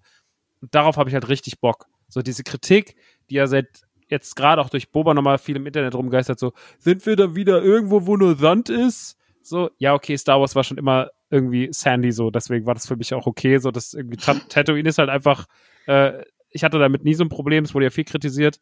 Aber ich freue mich auch mal auf andere Schauplätze und auf andere Figuren, auf andere Stories und ne, wie du schon gerade gesagt hast, so die dreckige Seite der Rebellion und sowas. Das ist so spannend und Star Wars hat so tausend Millionen Geschichten, die erzählt werden können. Ja. Deswegen fand ich auch Visions, auch wenn es natürlich nicht perfekt war, trotzdem auch so einen spannenden Ansatz, weil man sowas ganz anderes mal von Star Wars hat, ja. einen ganz anderen Interpretationsansatz. Und das macht so viel Spaß. So, und ich gucke super gerne die Animationsserien. Ich liebe Bad Batch so. Ich finde, das ist auch, klar, das findet auch alles da noch so statt. Aber auch das irgendwie so ein bisschen anders und so. Ich mag so dieses bisschen anders so an Star Wars und das gerne viel mehr. Und deswegen, statt jetzt noch zehnmal Obi-Wan, ey, lass den, lass Ewan McGregor, äh, so, der, der hat einen würdevollen Abschluss für die Figur gefunden, gut ist. Und ich muss auch ehrlich sagen, ich glaube nicht, dass das in, also das ist ja nur sowas, was jetzt Fans mutmaßen, seit, seit äh, spätestens Mittwoch. Aber ich glaube gar nicht, dass das vorgesehen ist. Also ich glaube das ist gar nicht, dass Disney das groß plant. Das wird man mal kurz angesprochen haben. war so, ja, wäre schon geil, so aus Geldsicht, aber nee, mach mal nicht, glaube ich. Ich glaube ja. gar nicht, dass es das so ein großes Thema ist. Also ich, ich hoff's fast, ja, ja dass genau, es so ist. Auch. Und ja, mit Andor, das sage ich im Grunde seit seit Jahren, dass ich mich da eigentlich fast am meisten drauf freue. So auch auch weil also erstens ich lieb auch diese Ära der frühen Rebellion und so. Also ich finde es total interessant mhm. und ähm, also deswegen freue ich mich da sehr drauf. Und weil man auch so, es, es kann irgendwie nicht so viel kaputt gemacht werden. So, ne? Mhm. also, es, also es ist so, die haben so eine gewisse Narren Narrenfreiheit. So, die können einfach irgendwas erzählen und ähm, ne? also es ist jetzt nicht so eine zentrale Figur wie Obi-Wan oder so oder, oder mhm. Vader. Und das äh, da, ich weiß nicht, vielleicht dann eben auch, dass mal so äh, relativ frei von der Leber weg irgendwas erzählen kann. Du hast ja zum Beispiel auch Episode 7 definitiv diesen riesen Druck angemerkt, der da auf den Schultern dieses mhm. Filmes lastete. Und mhm. da habe ich so das Gefühl oder auch die Hoffnung für Andor, dass, dass da eben nicht so dieser Druck da ist, sondern so, ja, wir machen jetzt mal. Und wo mhm. ich, wo ich sehr gespannt bin, also weil ich jetzt Volume äh, erwähnt hatte und eben auch so ne, mich bisschen über den Look von Obi-Wan beschwert hatte, wo ich sehr gespannt bin, ist, wie jetzt Andor dann auch ausschauen wird. Also ich habe gehört, dass sie da sich nicht auf The Volume verlassen oder oder dass sie es vielleicht sogar gar nicht verwendet haben, mhm. sondern tatsächlich eher an echten Schauplätzen oder in Kulissen oder wie auch immer gedreht haben ähm, also ist vielleicht noch mal wieder ein leicht anderer Look, als mhm. wir es jetzt von Mando und Boba kennen. Und dann halt mal sehen, wie sie es dann schaffen, so die Environments ausschauen zu lassen oder die Raumschiffe. Also ich, ich hoffe, dass das wieder so eher die Mando-Qualität als, als die Obi-Qualität haben wird. Also das, da, da bin ich sehr gespannt drauf, was, was diesen Look angeht. Und, und deswegen bin ich auch bei so einer Cal Kestis-Serie ein bisschen skeptisch, weil, also mir geht's inzwischen fast so, dass ich sag, die coolsten Environments bekommst du eigentlich inzwischen in, in Computerspielen. Ähm, also ne, Jedi Fallen Order, echt saugeile Planeten gehabt und so, schaut alles super aus. Auch die Inquisitorenbasis sah eigentlich in dem Spiel viel cooler aus als jetzt in der Obi-Wan-Serie. Mhm. Ähm, und wenn du das jetzt auf einmal überträgst in eine Realserie, habe ich so das Gefühl, dass es vom Look auf einmal wesentlich schlechter ausschauen wird, als wir es von Jedi Fallen Order kennen. Mhm. Aber mal sehen. Ähm, mhm. Also, ja, gut. Ich ja. muss gestehen, ich bin jetzt auch äh, tatsächlich etwas gespannter auf so ein Projekt wie, ich glaube, es ist Acolyte, was ja in hm. dieser komplett neuen Phase mit dieser High Republic irgendwie angesiedelt ist, wo ich halt auch denke, ich habe zwar noch keinen einzigen dieser Romane oder Comics gelesen, die da angesiedelt sind in dieser Ära, Aber als eine Person, die zum Beispiel auch Knights of the Old Republic extrem geliebt hat, Mhm. ist es so, dann geht doch wirklich ganz weit weg in eine komplett andere Ära Mhm. und dann erzählt mal eine runde Geschichte mit neuen Figuren, weil ich muss gestehen, ähm, ich bin manchmal auch ein bisschen dieses dieses Nostalgia-Baitings echt müde, nicht nur bei Star Wars, sondern ich habe heute Mittag noch ein, eine Review gesehen über ähm, hier Jurassic World ähm, Dominion, also über den dritten Teil jetzt in der Reihe, der sich ja wohl anscheinend auch komplett auf äh, Strahlkraft der alten Filme verlässt und in sich als Film einfach. Aber da, da reden wir von Welten, ne? Also Jurassic World Dominion ist, also, äh, ich habe Nein, es geht gar nicht darum, ob der Film gut konstruiert Ja, ja, ist, ne? ja, ja, aber das aber- ist so symptomatisch für, wir haben eigentlich keine Handlung, sondern holen einfach nur alte Sachen wieder raus, so, ne? Ja, das große, das große Problem hast du halt überall gerade, ne? Also ich nehme immer Ghostbusters Afterlife ganz gerne als Beispiel, weil ich finde, der Film hat sehr, sehr viel Gutes gehabt und alles, was an dem Film gut war, war alles, was neu war und alles, was an dem Film genervt hat und was mich am Ende so ein bisschen so ein Geschmäckle hinterlassen hat, war alles, was alt war. So, und also hättest du die drei alten Männer nicht in die Anzüge gesteckt und hättest du vielleicht gesagt, ey, wir müssen vielleicht mal, wir machen mal einen neuen Bösewicht und nicht schon wieder den fucking langweiligen Gosa. So, also es hätte dem Film überhaupt nicht geschadet, sondern er hätte, er hätte viel mehr tolles Leben gehabt. Mhm. Und ähm, alles, was, alles davor hat mir super gefallen. Die letzte halbe Stunde war so, ach ja, okay, Fanservice, mm, aber ich, ich liebe Ghostbusters, ne? das ist ein ganz großes Franchise. Und ich glaube, ich glaube, du kannst schon mit alten Franchises gut arbeiten, aber was du halt gerade sagst, dieses ganze so nochmal nostalgisch und nochmal das und das hat das ganze Problem hat ja die ganze Jurassic World Reihe so wie sie im ersten Jurassic World dann in, die Basis gehen und dann nochmal irgendwie ach ja guck mal hier dann haben sie nochmal dieses Nachtgerät von Timmy und so und bis oh ja wir haben es verstanden und das ist jetzt schon seit zehn Jahren so ein Ding im Kino und ähm, Star Wars musste auch die Kurve von wegkriegen. Ich glaube, es wird aber passieren. Ich, dass sie mit alten Figuren nicht jetzt mehr so viel Solo, ich meine, Solo ist wesentlich besser als sein Ruf meiner Meinung nach, aber trotzdem hat der Film halt das große Manko, er muss dann irgendwelche Fußstapfen treten, die er gar nicht ausfüllen kann. Hm. Und ähm, Mhm. und immer wie dieses Anfassen von alten Figuren. Deswegen glaube ich aber auch, dass der nächste Star Wars-Film, egal ob es jetzt Rogue Squadron wird oder was auch immer, ähm, ich glaube, der nächste Star Wars-Film wird gut, weil er was anders machen kann und muss. Mhm. So, also ich, äh, sie, ich weiß jetzt, es ist ja inzwischen so undurchsichtig, was da kommt. Ich weiß jetzt, ob der Taika Waititi-Film jetzt der nächste ist oder Ich ob glaube, das soll der nächste werden. Ja. Stand gerade, aber Aber wer das weiß. ändert sich ja auch wöchentlich ja. momentan. Ja, ja. Mhm. Ähm, aber ich glaube, das könnte so das werden, wo ich, wo man wieder so, wo auch Star Wars im Kino wieder anfängt, so richtig, richtig Bock zu machen. ja. So, Mhm. ist auch gut, dass sie sich die Pause genommen haben, weil der Misserfolg von Solo, dieser Flop und plus das, was Episode 9 so da gemacht hat, ähm, das war jetzt nicht die würdige Air, äh, die würdige Kino-Area für äh, Era für äh, Star Wars. Ähm, ja, und deswegen bin ich mal Ja. gespannt. Also ich glaube, bei Star Wars passiert es jetzt langsam, dass man sich davon verabschiedet, von diesem nochmal da rein, nochmal da rein. Das spürt man auch. Aber Ja. es ist generell gerade ein Problem der Popkultur, klar. Mhm. Ja, ich wollte gerade sagen, ich glaube, die Jurassic World Filme sind einfach gerade nur so exemplarisch für alles, was da an dieser. Nostalgia-Geschichte falsch läuft. Das ist ja so hanebüchener Bullshit irgendwie. Das ist Dieses, wirklich furchtbar. ähm, ich saß im Kino in der Presseverführung, war wirklich so, Gott im Himmel bewahre, seid ihr eigentlich verrückt geworden? das ist ja so schlimm. Ja, ich, ich persönlich lebe dann davon, mir eigentlich gar nicht den Film an sich anzugucken, sondern mich über die äh, Rant-Reviews zu amüsieren, die dann einfach äh, wahrscheinlich unterhaltsamer sind als der Film an sich. Aber Tja, Ähm, ja, aber das ist ja nicht nur da, so wie du schon sagtest, das ist äh, Harry Potter, es ist äh, Jurassic Park, Schrägstrich Jurassic World, es war jetzt Star Wars und so. Und ich glaube, ja, eine Zeit lang haben, hat man Leute mit Nostalgie halt mega gut abholen können, aber jetzt ja merken sie wahrscheinlich auch langsam, dass das halt abflacht. Ne? Das kannst du halt auch nicht für immer und ewig machen. hm. Beziehungsweise musst du dann wahrscheinlich mit der Nostalgie von Leuten anfangen, die jetzt gerade 18 sind und dann in zehn Jahren irgendwas nostalgisch empfinden könnten zu irgendwas. So, zu den Sequels dann wahrscheinlich. hm. Mal gucken. Ja, ja, die werden schon auch noch ihre Renaissance erleben irgendwann. Bestimmt, klar. Also ja. wenn es die Prequels geschafft haben, schaffen es auch die Sequels. Ich wollte gerade sagen, wenn es I Hate Sand nochmal geschafft hat, groß rauszukommen, dann Ja, dann schauen wir mal. Jetzt äh, geht's erstmal mit Bad Batch weiter, glaube ich, ne? So als nächstes, bevor es. Ich glaube, das geht jetzt noch vor Endor, oder? Kommt? Bad Batch raus?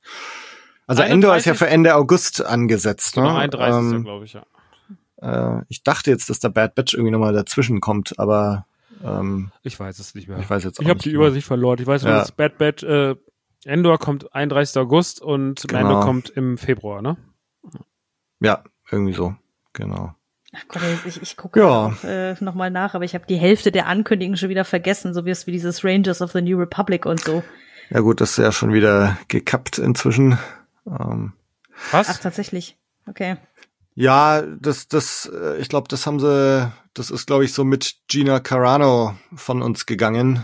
Ach so, Ähm, doch, das von, ach, das von damals. Ich dachte, ja, das- ja. Genau. Jetzt haben sie ja diese Skellington Crew noch angekündigt. Ja, ja, stimmt. Ahsoka Ja. ist jetzt, ist ja, glaube ich, jetzt. Stimmt, Dreh. Ahsoka ist auch noch so ein Ding. was Ahsoka, dann, Das ja, sehen wir wahrscheinlich so in einem Jahr, denke ich mal. Können wir uns dann dazu treffen, um darüber zu podcasten. ja, ja, Ja, ich bin gespannt, auch auf Skellington Crew. Ich bin einfach, also, ich, das Gute ist bei Star Wars, ich hab's, hab nie die Liebe dafür verloren, ne?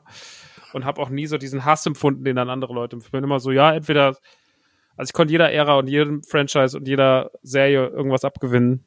Und das äh, bin ich, da bin ich froh, dass ich das, dass ich da so Liebe für hab. das Ja. ist, das ist schön. Und Ja. das ist, äh, ähm, also ich meine, bei mir ist grundsätzlich schon auch so, dass ich sage, so, ich, ich will das ja gut finden. Ne? Also ich, ich gebe dem allem immer eine Chance und gehe eigentlich mit einer positiven Grundstimmung ran. Ähm, natürlich, ne, also wenn jetzt irgendwas schlecht gemacht ist und so, also ich sehe jetzt auch nicht alles durch die rosarote Brille, aber ähm, grundsätzlich will ich mich ja auch dran freuen an den Sachen. Also genau. Ja. Ich kann da auch nur ins selbe Horn stoßen. Und wenn es jetzt zum Beispiel bei, bei der Obi-Wan-Serie so gewesen wäre, dass ich die nach drei Folgen wirklich Grundscheiße gefunden hätte, also wirklich, wenn, wenn ich dem gar nichts mehr hätte abgewinnen können, dann ist das ja heutzutage immer eine Option, auch einfach aufzuhören, diese Serie zu Mhm. gucken. Weil gerade Star Wars bietet so viel unterschiedliche Dinge. Ich habe ja bis heute Rebels nicht gesehen und ich habe bis heute Resistance nicht gesehen. Mhm. Aber einfach, weil ich auch keine richtige Lust drauf verspüre, muss ich Mhm. gestehen. Ich habe mich mehr oder weniger durch Clone Wars, ah, ich will nicht gequält sagen, aber so, ja, es gab zwei, drei Folgen, die ich gut finde, aber insgesamt war das einfach nicht meine Serie. Mhm, So. mhm. Und es ist auch, finde ich, völlig okay. Dafür muss ich ja anderen Leuten, die Clone Wars mega geil finden, das nicht madig machen. So. Mhm. Dieses, weil halt nicht immer alles jedem gefallen kann. Das ist einfach ein Naturgesetz. So. Und dementsprechend, ähm, ja, gehe ich was oder versuche ich auch jetzt erstmal positiv an das ranzugehen, was da kommt. Und wenn jetzt zum Beispiel die Vorschau von dem Taika Waititi-Film mich nicht anspricht, vielleicht muss ich ihn dann halt auch mal nicht gucken. Auch wenn das dann schade ist. Aber dafür gibt es gerade in dem Franchise ganz viel anderes Zeug, was da herumschwirrt. Und wenn ich dann zum 80. Mal Jedi Fallen Order spiele, das ist mir dann auch egal. Ja. Ja. Ja, ich meine, ähm, also ich freue mich auf jeden Fall über die Rückkehr von Star Wars ins Kino, weil also das, mir, mir fehlt mir fehlt schon so ein bisschen dieser Event. Äh, ich meine, ich habe das jetzt sehr genossen, äh, auch wieder bei Obi-Wan, das Ganze wöchentlich zu begleiten, mehr oder weniger jedenfalls. Und, und so bisschen Teil an dieser wöchentlichen Diskussion zu haben. Und, und ich, ich finde es immer wieder schön, es war jetzt bei Mando und Boba ja auch schon, dass so, ne, die, die ganze Community irgendwie einmal wöchentlich zusammenkommt und äh, auf Twitter sich austauscht oder rantet und, und man den Podcast macht und das Ganze irgendwie so mitbegleitet. Das ist schon auch so ein gewisser Event, was ich sehr Natürlich. genossen habe jetzt. Trotzdem, so Star Wars im Kino ist halt schon nochmal was, was anderes. Was, was ich auch vermisse und wo ich mich echt schon wieder drauf freue auch. Und es ist schon irgendwie was Besonderes. Ja, Ähm, absolut. ja. Da habe ich richtig Bock drauf. Ja, in diesem Sinne blicken wir gespannt in die Zukunft. Ähm, jetzt danke ich euch erstmal fürs, fürs Mitmachen. Es ist schon spät geworden inzwischen. Ähm, hat viel Spaß gemacht. Katharina, du, vielen Dank für die treue Begleitung durch, durch alle Folgen. Max, vielen Dank fürs Dabeisein. Vielen lieben Dank für die Einladung. Genau. Gleichfalls. Und- Vielen Dank, dass ich wieder dabei sein durfte. Deswegen- Na klar. ähm, ja, lasst uns eure Meinungen hören. Wie, was ist euer Fazit der Serie? Würdet ihr gerne eine zweite Staffel sehen oder, oder reicht's jetzt auch für euch? Lasst von euch hören. Lasst Kommentare da. Folgt dem Podcast auf Twitter, Insta, Facebook. Lasst ein paar Likes da auf iTunes. Ansonsten hören wir uns wahrscheinlich nächsten Monat wieder, wenn es hier weitergeht. Bis dahin, macht's gut. Ciao. Tschüss. Ciao, ciao.